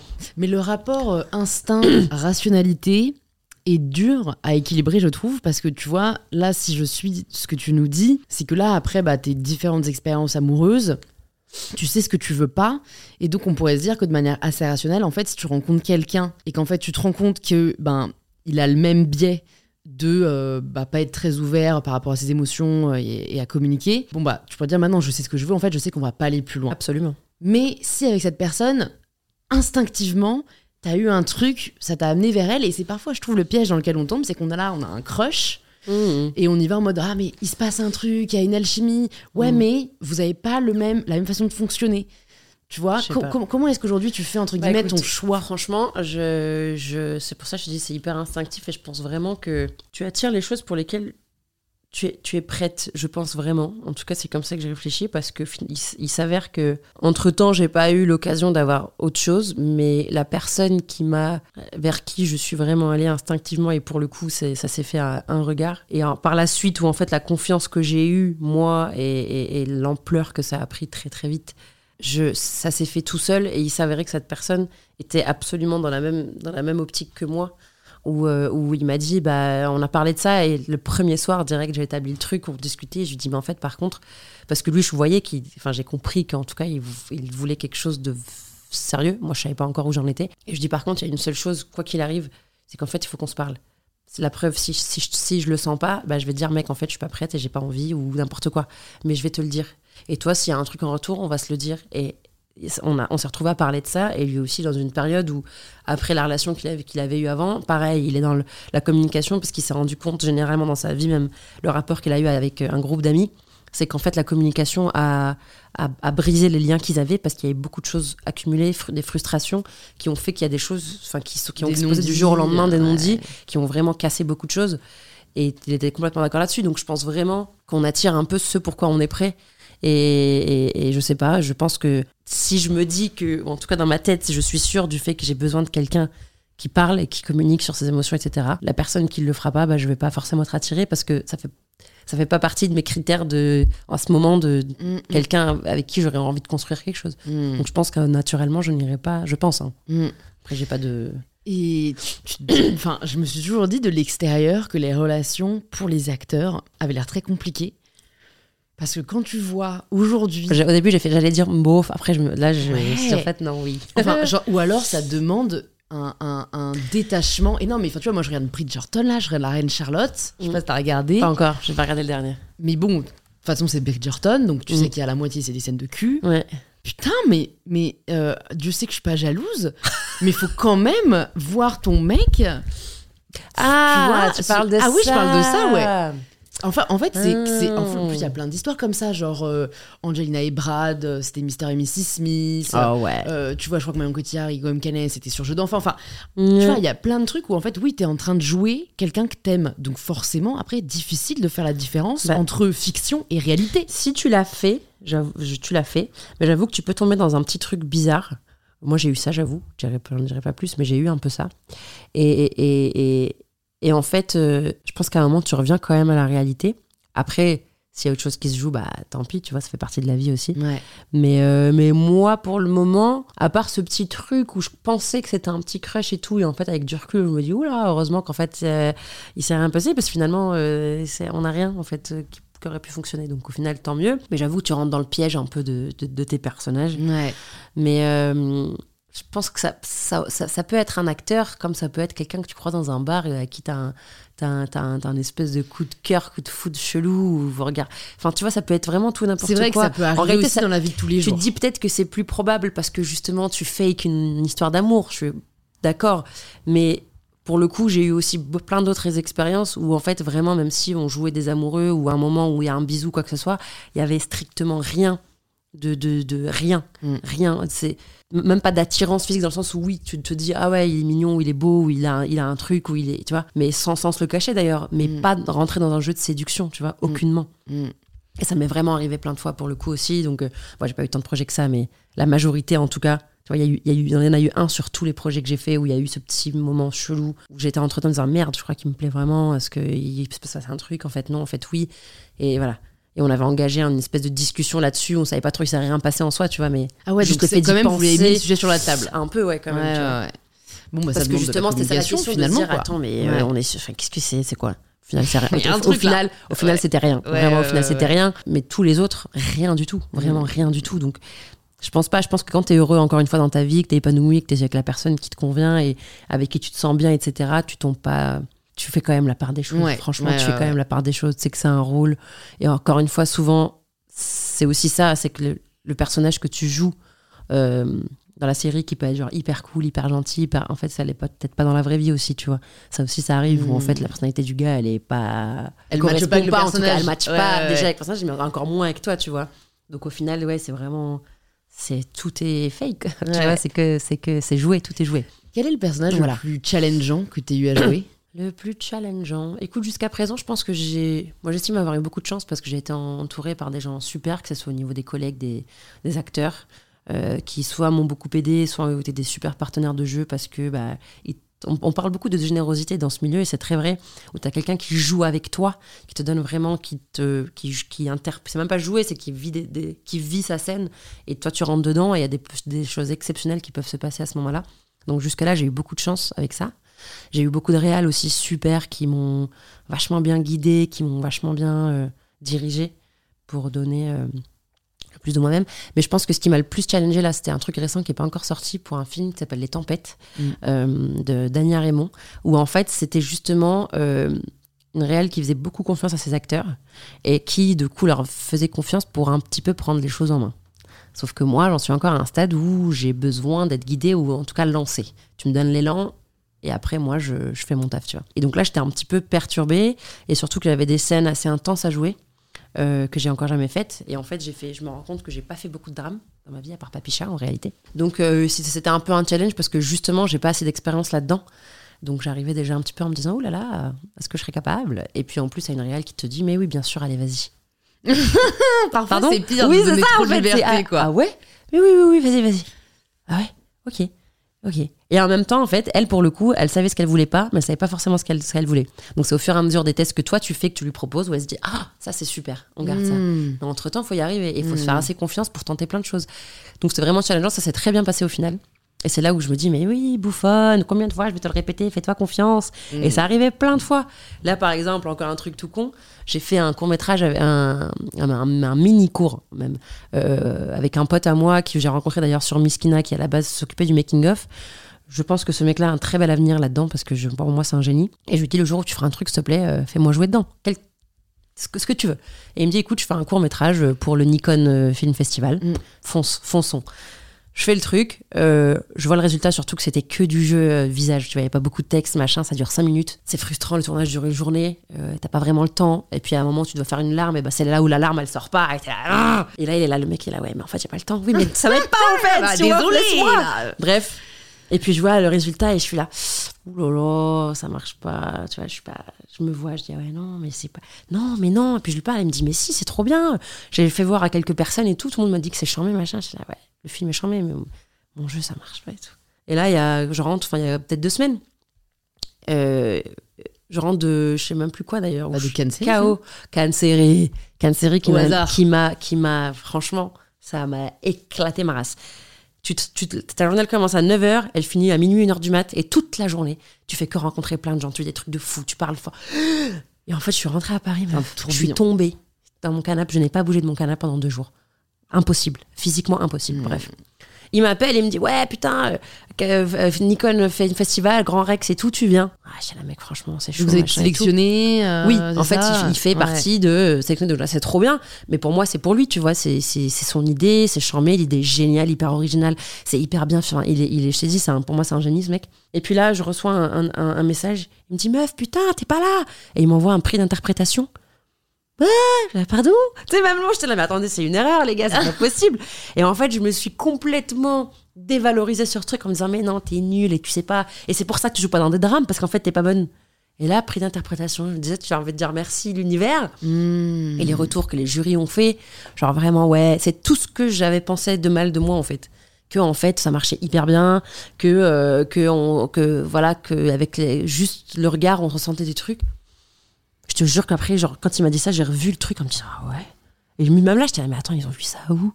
Et, et là, j'étais là, putain, mais arrête de faire ça. Fais-toi confiance. La preuve que quand, en fait, donne, comme tu disais, donne le mieux que tu as, le mieux que tu peux. Et puis après, c'est plus entre tes mains. Et, puis, et, puis, et puis basta. De toute façon, tu auras fait mieux, tu n'aurais pas pu faire mieux, en fait. Ouais, parce de que donner tu ton pourras- maximum. Tu n'aurais pas pu faire autre chose, en fait. Parce que Mm. pour toi, c'est ça qu'il fallait faire à ce moment-là. Mm. Et j'arrête j'arrête pas de me dire, mais dans la vie en général, Chérine, arrête. C'est ce que j'aurais voulu. Enfin, même par rapport à tout à l'heure, tu me disais, euh, qu'est-ce que tu veux leur dire? Mais c'est ça, en fait. Arrête de te poser mille questions et de penser que c'est toi le problème et qu'il y a un truc qui va pas et que tu vas pas. Vas-y comme tu le, Le sens. Mais ouais, parce que même moi, j'en ai marre podcast, de moi et c'est en permanence, c'est tout le temps, tous les jours, tout le temps. Et, et je me rattrape en disant, oui, mais meuf, oublie pas. Oublie pas que de toute façon, aujourd'hui, là, tout de suite, maintenant, tu peux pas donner autre chose. Je vois ce que tu veux dire, totalement. Mais puis je suis très dual par rapport à ça, c'est que c'est cette exigence qui te permet aussi d'en être là où t'es aujourd'hui, tu vois. Oui, bah absolument. Je sais pas si t'étais euh, si satisfaite de toi euh, tous les jours. Tu vois, tu t'aurais encore faim pour mieux. Donc, en fait, il faut trouver l'équilibre entre oui, en fait, il faut accepter. Et moi aussi, j'ai grave du mal à me dire, j'ai 25 ans, tu peux pas savoir tout faire, en fait. Mm. Donc, faut l'accepter. Et, et d'un autre côté, bah, faut travailler pour chaque Oui. jour s'améliorer. Attends, quoi. oui, mais l'idée, c'est pas de se dire, tu peux pas faire mieux. Alors, de toute façon, ça sert à rien d'essayer. C'est pas ça l'idée. L'idée, c'est de faire du mieux que tu peux, mais le mieux que tu peux. Donc, d'aller toujours au max de tes capacités, euh, d'apprendre le max, de, tu vois, c'est ça l'idée. C'est pas de se dire, bah, de toute façon, euh, tu peux pas faire plus que ça. Arrête-toi là. Non, c'est de faire maintenant tout de suite ce que tu estimes être le, le plus. Mm. C'est ça l'idée en fait. Pour moi, il faut pas tomber dans ce truc-là de se dire bon bah de toute façon, ça y est, j'ai tout donné, je vais pas aller plus loin. Évidemment que si, tu peux aller plus loin. Quand est-ce que toi, tu décides euh, de commencer à jouer T'étais d'abord créatrice de contenu, c'est ce que tu nous disais. Ah oui.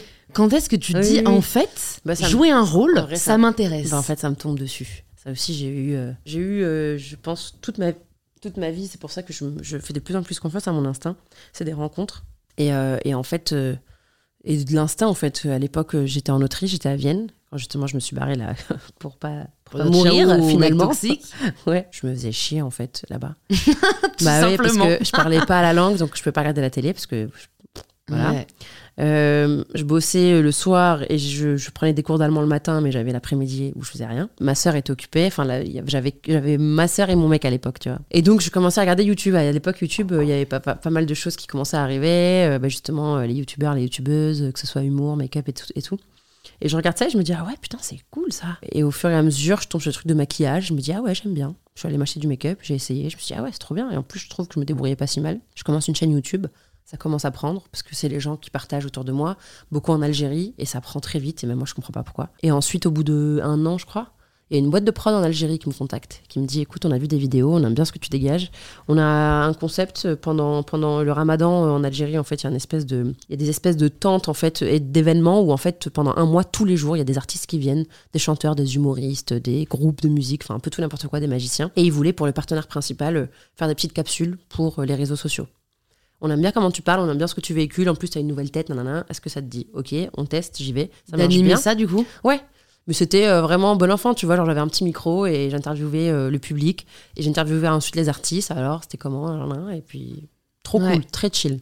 Euh, ça marche bien. Et ils me disent écoute, euh, on a trop kiffé. Bah, on aimerait bien euh, te proposer des castings l'année prochaine parce qu'on a l'intention de faire une boîte de prod. À la, à la base, c'était une boîte d'événementiel.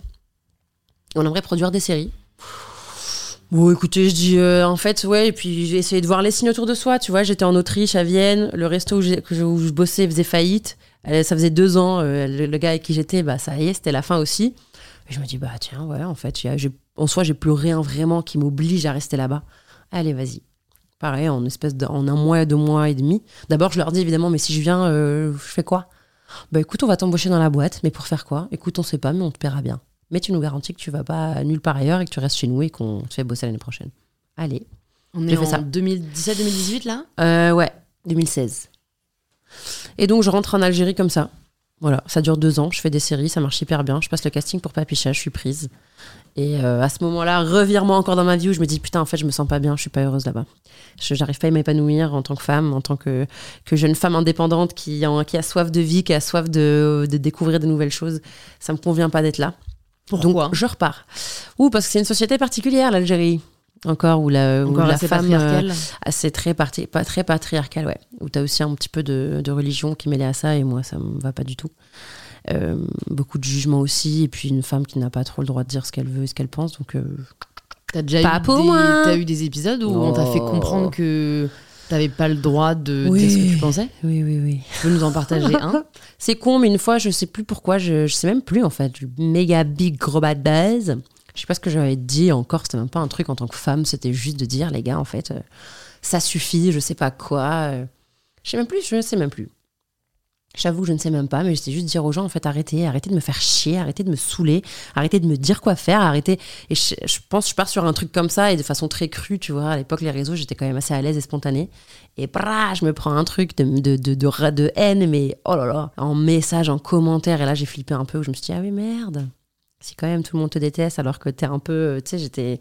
La, série dans laquelle j'étais, c'était la saison 2 en plus, marchait hyper bien. Donc en plus, t'es- ton image, elle est plus que à toi, tu vois. Donc t'as aussi un truc, tu dois faire euh, pas de blanche pour euh, les, les prods, machin. Donc bon. Donc il m'appelle en me disant Qu'est-ce que t'as fait? Qu'est-ce que t'as dit? Bon, écoute, c'est pas grave, le buzz, ça reste du buzz, mais quand même, faire un petit message d'excuse en me disant Écoutez, je dis, mais par contre, je vais pas m'excuser parce que en soi, on me fait vraiment chier. Il me dit Oui, mais excuse-toi au moins pour la forme. Bon, allons-y. Mais c'était dur.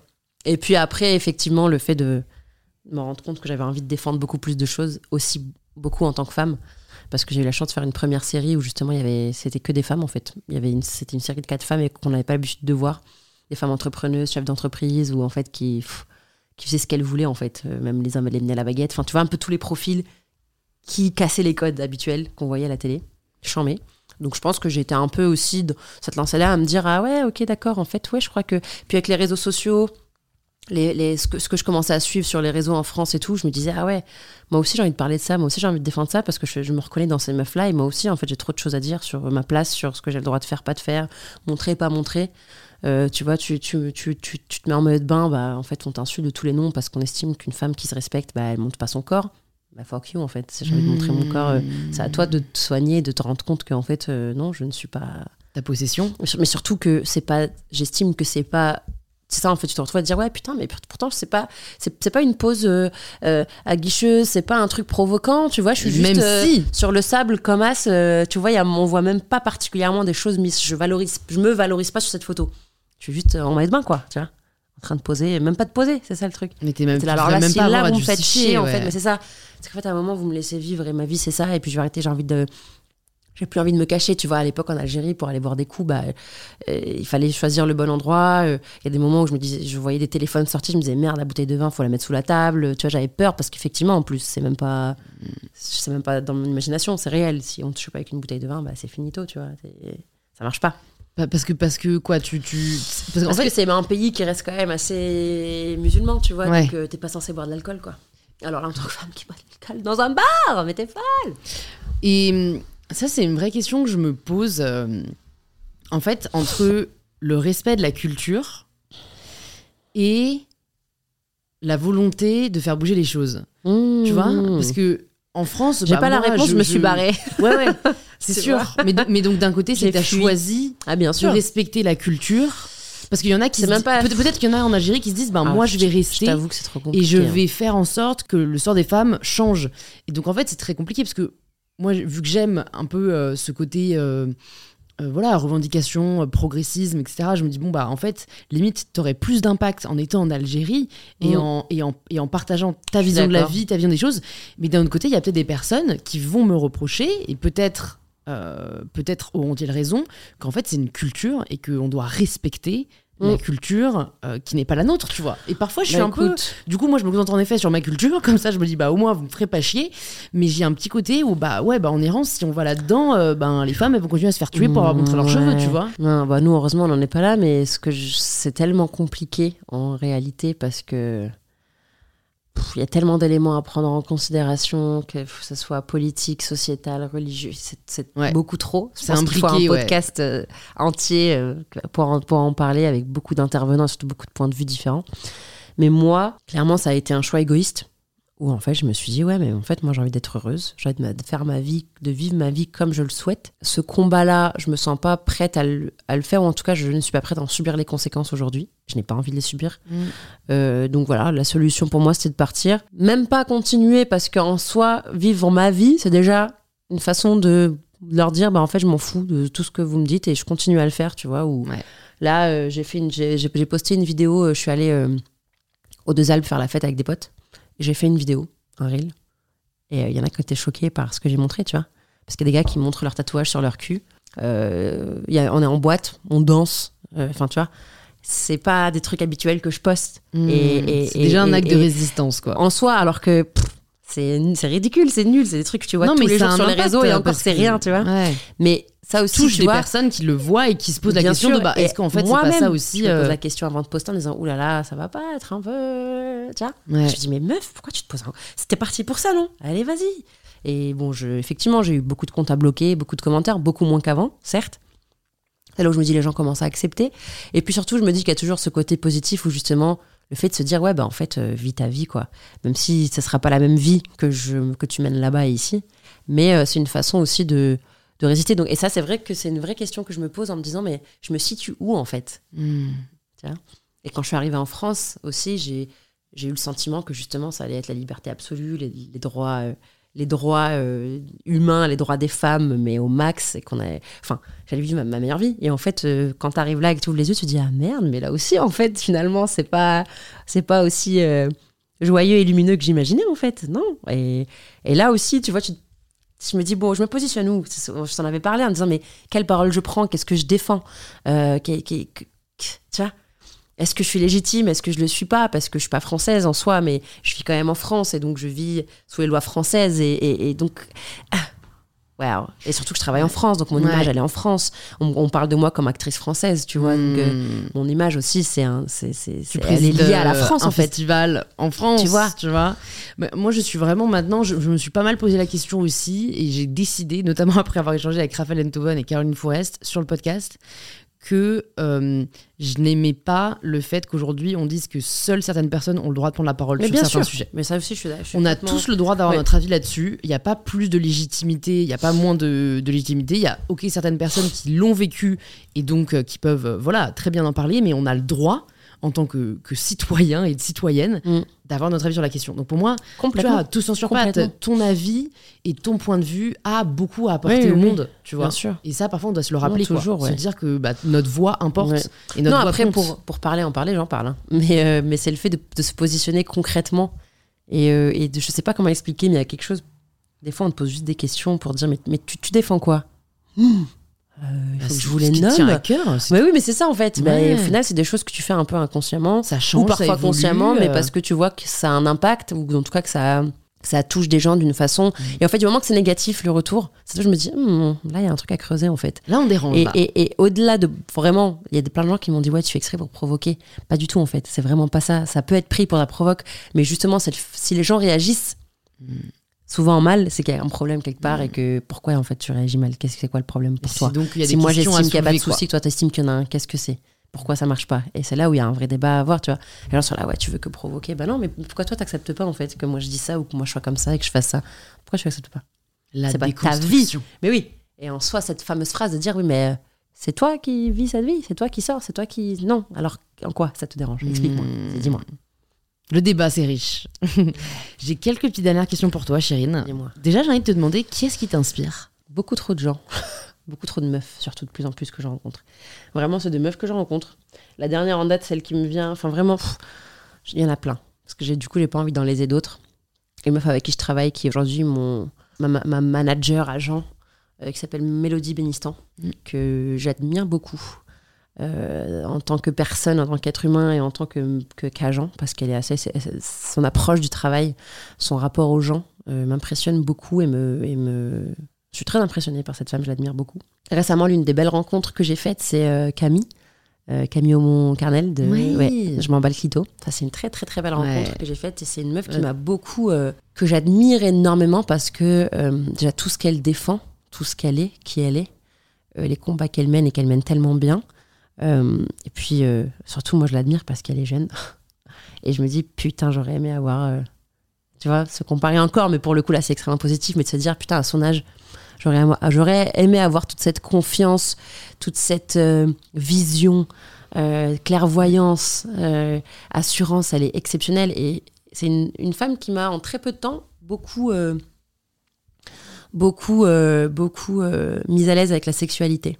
J'ai quand même eu, je pense que ça, ça, c'est vachement culturel, c'est aussi l'éducation et tout, où on parle pas vraiment de sexe, c'est très tabou. Mm. Euh, c'est même pas que c'est tabou, c'est que c'est, euh, tu vois, on est pudique, je suis pudique. Et je, enfin, ça, je dis je suis, mais j'ai été élevée comme ça et j'ai grandi comme ça, tu vois, en étant pudique. Et puis c'est une femme qui m'a vachement, euh, je me sens beaucoup, vachement plus à l'aise aujourd'hui d'en parler, pas comme ça euh, avec tout le monde, parce que finalement, je, me, rends- je, je pense que je suis aussi pudique, mais en tout cas avec les personnes acquis de droit, tu vois À décomplexer ton à rapport à la complètement sexualité. décomplexé. euh, bon, avec elle, c'est, ça reste toujours, un- ça coule Elle, à elle a flot. pas de. mais justement, elle a de aucun filtre. tu vois. Autant je, je, moi, j'ai, après, en fait, c'est même, c'est ça, c'est que je me sens pas gênée. En fait, voilà, ça c'est très important pour moi. Je ne suis plus gênée de parler de sexualité. Si j'ai pas envie d'en parler, c'est mon choix. Et je vais dire ouais, par contre ça, en fait, ça te regarde pas. Quand j'ai envie de parler d'autre chose, ben j'en parle. Quand j'ai envie de poser des questions, j'en pose. Quand j'ai envie de, voilà, c'est à dire que je me sens plus gênée par ça. En fait, c'est vraiment un choix de parler ou de pas parler. C'est mes limites à moi. Ouais. Elles sont peut-être pas. Les gens vont peut-être estimer que ouais, elle est tellement pudique, celle-là, elle fait genre. Non, c'est juste que c'est comme ça, c'est pas grave. Peut-être que demain j'en parlerai. Aujourd'hui, j'ai pas envie. Mais en tout cas, par rapport à déjà avec bah, mon partenaire, c'est beaucoup plus simple. Euh, c'est beaucoup plus fluide où j'ai moins justement cette gêne de me dire oh là là on a des zizi ouh. tu vois on, Mm, on- c'est mm. pas grave et puis si ça pose problème et ben qu'on se le dise aussi en fait moi ça me gêne quand tu dis ça ou ça me gêne les mots que tu utilises ou ça me gêne tu vois et juste libérer la parole aussi par rapport à ça je sais une meuf qui m'a beaucoup beaucoup beaucoup aidé inspiré pour ça Ok. Mm. Trop chouette. Voilà. Comment est-ce que tu progresses? Oh, c'est quoi cette question? Oh là là tu veux refaire le monde en une heure et demie?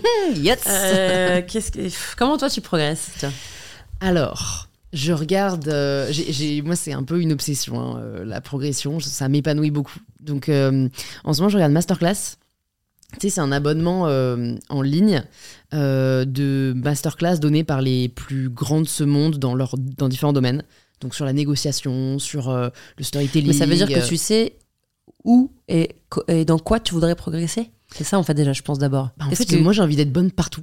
Donc, euh, donc par exemple, euh, sur Masterclass, euh, j'ai regardé des personnes qui m'inspiraient et de, déjà de leurs témoignages, je progresse, ce qui est un peu le cas avec les podcasts. Mais là, par exemple, en effet, en négociation, moi, je sais que c'est pas mon truc. J'aime pas me vendre, j'aime pas vendre tout court. c'est très dur.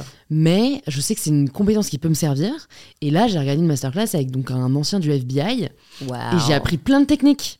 Donc, euh, je suis trop contente. Franchement, je suis trop contente. J'en parle à qui veut l'entendre. Donc voilà. Mais ça veut dire que c'est des, des choses sur lesquelles tu tombes ou des choses que tu vas chercher, par exemple? Euh, bah, masterclass, je l'ai cherché. Je me suis dit. euh, Oui, mais ce mec du FBI. euh, ben, en fait, je regarde par domaine. En Oui, effet, voilà. ce qui m'intéresse, Donc c'est tu vas que- quand même chercher dans un, domaine particulier. Là, je me suis dit, tiens, un mec du FBI, en vrai, Mm. stylé, il y a des Mm. choses à apprendre. Tu sais que Mm. c'est des mecs, euh, bah, en fait, ils vivent des situations que peu de gens vivent dans leur vie. Donc, Mm. j'ai envie d'apprendre de son expérience. Mhm. Donc, moi, il y a ça. J'écoute beaucoup, beaucoup, beaucoup, beaucoup de podcasts. Ouais, pareil. Je lis pas mal. Euh, je lis pas mal. J'ai des phases où je lis beaucoup d'essais, des phases où je lis beaucoup de romans. Euh, donc les romans m'apprennent pas forcément quelque chose, si ce n'est la beauté de la langue. Mais bon, j'aime bien aussi lire des essais sur certains thèmes en particulier. Euh, et puis les rencontres. Enfin, tu vois là, Voilà. le podcast, Ouais. D'échanger avec Ouais. toi. euh, de faire des déj avec des gens euh, Mm. qui sont dans un univers hyper différent mais du coup hyper Mm. complémentaires euh. mais moi c'est vrai que, que c'est vraiment euh, genre en vrai c'est ça my better self tu vois Ouais. mais devenir la meilleure de moi-même pour Absolument. moi c'est qui est-ce que je peux être Ouais. de de enfin en fait vraiment j'ai une passion pour la- l'apprentissage Ouais. je me dis et je suis reconnaissante même de l'échange que j'ai avec ma communauté qui me fait vachement apprendre Mais aussi c'est sûr. Je me souviens toujours, big up si jamais elle nous écoute, mais il y a une 6, peut-être plusieurs d'ailleurs, mais euh, quand j'ai dit il y a deux ans, euh, je suis trop triste, j'ai terminé mes études, genre vraiment j'étais trop triste, il y a une meuf mais, qui m'a dit, mais, elle dit, mais t'es con Louise Enfin, en fait, tu peux apprendre tes études quand tu veux, et tu peux apprendre Évidemment. toute ta vie. Mais évidemment. Mais tu sais, genre, genre en, en mode, je le savais, mais Mais j'avais pas du tout intégré que ça Mais pouvait évidemment. être mon cas. Mais bien sûr. Et, et donc là, récemment, je me suis aussi inscrite à des cours de philo euh, le samedi. C'est incroyable. Voilà. Mais c'est ce que je te disais tout à l'heure, tu vois, c'est qu'en fait, au final, euh, les rencontres que tu fais dans la vie, parfois, ça peut être un message, ça peut être un verre, ça peut être n'importe quoi, et en fait, ça te, pfiou, ça, te- ça te bouscule totalement ta perception des choses. Ouais. C'est un truc de fou. Mais ce qui parfois me donne un fear of missing out, un faux mot que j'essaye de juguler parce que du coup, euh, tu vois, moi je suis assez casanière en vrai, et mon mec pas du tout. Et, et- et donc parfois, il arrive à me faire culpabiliser en mode mais, mais viens à ce dîner, Oui. tu sais jamais qui tu pourras rencontrer. Tu sais, mais en fait, je suis là, c'est vrai, mais d'un autre côté, j'habite tellement loin du centre et, Ouais. et je serais tellement bien à, à regarder Bridgerton chez moi. Je Donc, suis d'accord. tu j'apprends à me dire genre, c'est bon. Louis, t'en fais déjà pas mal la journée. C'est ce que j'allais dire. Apprends à pas soir, forcer aussi. euh, Voilà. ouais. Apprends à pas forcer à t'écouter. Regarde, mon, mon, mon, mon mec actuel, comment je l'ai rencontré? Euh, Réveillon, post-rupture, flemme. Et on fait des trucs, tous mes potes ont des choses à faire, machin. Je suis là, ouais, je vais être seule, en plus célib et tout, flemme, flemme, flemme. Ma soeur, elle me dit, écoute, on va au ski avec un groupe d'amis, tu veux venir? Pff, Là, je suis là, franchement. Elle me dit, écoute, ça va être sympa, rigolo. Là, franchement, d'habitude, au temps normal, j'aurais vraiment dit non. Mhm. Vraiment. Parce que flemme, en plus, voyager, Ouais. euh, pas aller en voiture, euh, dans un espèce de van à 10. Oh là là, flemme de ouf. Vraiment flemme de ouf. Et ben là, non, pas flemme de ouf. Là, je me suis dit, ouais, écoute, je suis jamais allée au ski. J'avais fait un festival euh, aux Arcs. Première fois que je skie, je me suis dit, ah ouais, j'adore ça. Vas-y, c'est l'occasion d'aller skier pour la première fois de ma vie avec ma sœur en plus. Donc je sais que je vais m'amuser. Mm. Il y a elle, je sais que je vais passer un bon moment, c'est réglé. Et j'y vais. Donc en vrai, tu vois, j'ai pas forcé sur le coup. Et là, je rencontre ce gars-là tu vois, qui est exceptionnel et qui, j'ai envie de dire, ouais, l'homme de ma vie. Mais aujourd'hui, en tout cas, c'est ce que je pense, tu vois. Donc, tu vois, ça, ça veut rien dire. Peut-être que j'aurais, enfin, je sais même pas, j'aurais forcé à faire autre, autre chose et on sait jamais. Ouais. Quoi qu'il, faut aussi apprendre à ne pas forcer, tu vois. Faut Mm, aussi mm. apprendre à ne pas tout le temps culpabiliser en disant, oui, mais il faut t'aurais. Regarde, les trucs se font d'elles. Le, le- le destin est super bien foutu. La vie aussi est super bien foutue. Mm. Et en fait, tu rencontres les gens que tu dois rencontrer quand tu dois les rencontrer. Très inspirant. Ah mais franchement l'instinct, l'instinct Ouais. et, et- et- et la vie. Par contre il faut il faut il faut se laisser aussi le, la chance de c'est-à-dire il faut aussi être ouvert à ce genre de choses. Mmh. Moi je sais qu'aujourd'hui je mets c'est ma priorité en fait de rencontrer, de de- de- de- d'apprendre humainement et de m'épanouir humainement. Je trouve Mm. ça tellement enrichissant et tellement bon et jouissif. Et souvent, ça t'ouvre plein de portes sur plein d'autres choses. Euh, j'en fais le constat quasi tous les jours où, en fait, quand tu donnes des bonnes choses aux, gens, bah, on veut te le rendre. Et parfois, ils ont une opportunité de travail qui va s'associer Mm. à l'humain, que, que- au moment humain que vous avez partagé. Ah ouais. Et il va vouloir t'aider coûte que coûte. Et ça, Ça, va t'ouvrir des hein. portes incroyables. Et tu vas dire, purée, c'est juste parce que j'ai fait une vanne qui l'a fait, qui l'a fait rire.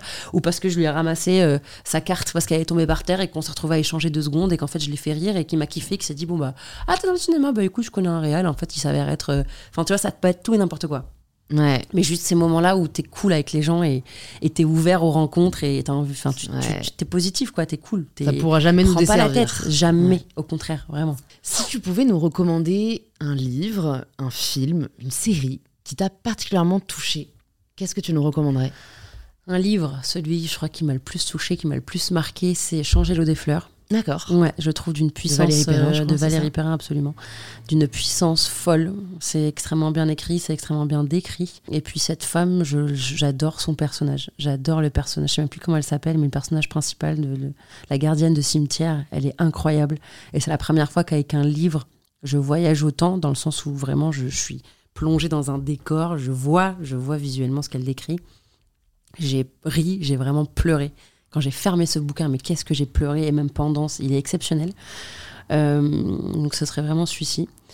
Euh, une série, il y a une série dans un tout autre registre qui m'a beaucoup euh, marqué, The Keepers. Ça aussi, ça m'a vraiment, vraiment marqué. Ça me dit un truc, je me demande si à Cannes, Bah, c'est un truc assez, par ça. contre, c'est un truc assez violent. hein. C'est Ok. euh, bah, de la violence sexuelle euh, dans une école religieuse Ah pour oui. filles. C'est très très très violent avec un meurtre euh, en parallèle. Enfin, c'est Voilà. assez Pour fou. ceux mais qui aiment la légèreté, mais- ben, mais je vous voilà, la absolument, voilà, super, vous avez passé un bon moment. Non, vraiment, c'est bah, après bon. Pour moi, les documentaires Netflix, ils ont, ils ont, ils sont bons quand même. Ils Ouais. sont très très bons les documentaires Netflix, quel que soit le sujet. Et celui-là, il est particulièrement fort parce qu'en plus, il est rac- raconté par deux anciennes élèves. Ah, donc c'est une histoire vraie Ah bah bien sûr. Ah, bah je ne Ah, savais mais pas. bien sûr, c'est un documentaire. Ah oui, oui, oui. Ah, c'est terrible. Moi, tu me dis vraiment série, je me dis Non, non, fiction, série tu vois. Ah non, Ah vraiment ouais. terrible. Et c'est, euh, en fait, c'est deux anciennes élèves qui décident de- d'investiguer un peu plus cette histoire-là. Et, et en fait, voilà, tu découvres des choses assez, assez euh, terribles. Ok. Un- très, très, très fort, très puissant ce, ce documentaire. Voilà. Bon, moi, je vais te poser mes deux dernières questions. Allez. Si jamais tu pouvais entendre quelqu'un au micro d'InPower, qui est-ce que tu aimerais entendre? Marion Séclin.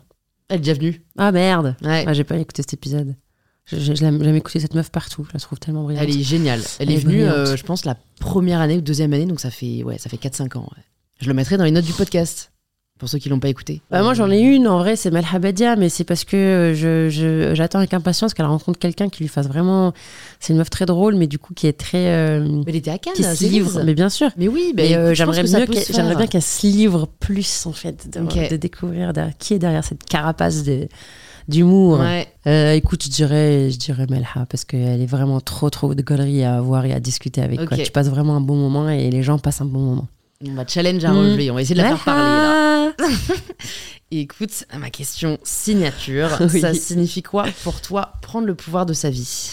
Prendre le pouvoir de sa vie. Et ben, comme je t'ai dit aujourd'hui, c'est se mettre au centre de sa vie, euh, suivre ses envies, suivre ses besoins et ne, et ne jamais se négliger, euh, ne jamais se négliger euh, pour les autres. Parce que tu tu t'en- sortiras abîmé et ça, c'est pas bon pour toi. Et voilà, faire, faire le bien, évidemment, faire le bien autour de soi, mais surtout pour soi. J'aime Voilà. beaucoup, j'aime beaucoup. Merci beaucoup Chérine. Avec plaisir, merci à toi. chouette. Grave. Pour les personnes qui maintenant veulent te suivre, ne plus rien rater de tes aventures, de tes Yes. films et séries qui arrivent, où est-ce que tu veux qu'on les redirige? Alors, nous avons mon compte Instagram qui est toujours assez actif. Actif, euh, Chirine Boutella. Ouais. Donc, Voilà. Sinon, bah, j'espère que j'espère que, que vous entendrez parler de moi hein, via mes projets. Et, Bien sûr. et il y a des belles choses. Euh, Prochainement, il y aura euh, un, un film animé, figure-toi, Ah. Spider-Man, dont j'ai fait le double de doublage. Génial. Voilà. Bon, moi, je, en vrai, j'encourage les gens à voir les choses en VO. Mais si tu veux entendre ma voix, en tant que Spider-Woman, pour le coup, Qui c'est Gwen qui joue Stacy. euh, C'est Stéphane Bach qui fait. euh, qui fait Non mais euh, c'est le cast avec. Ok, et la meuf Film anime. Gwen. euh, Gwen Stacy. Gwen Stacy. Ok. It's me. J'adore. Et Mathieu Kassovitz pour faire euh, bah, Spider-Man 2099 euh, Miguel O'Hara. J'ai bien appris ma leçon Non, vraiment, c'est super. C'est vraiment très cool. Je, je- moi, je suis une fan de Marvel, mais de Mar- Marvel film, et j'ai jamais pris le temps de regarder. Enfin, je regarde plus de dessins animés. Tu t'imagines que c'est pour les gamins, mais en fait, pas du tout. Moi, je suis une grande fan. Mais Moi, je suis meuf, abonnée à c'est un truc C'est de le- la seule ouf. plateforme où je suis c'est un abonnée. truc de ouf. Ouais. Spider-Man, mais Ouais. c'est chambé. Il y a le 1 qui existe déjà. New Generation. Et là, il y a le deuxième. C'est incroyable. Voilà. Et donc, c'est la prochaine actu qui devrait sortir, je crois, le 30, euh, si je dis pas de bêtises, fin mai.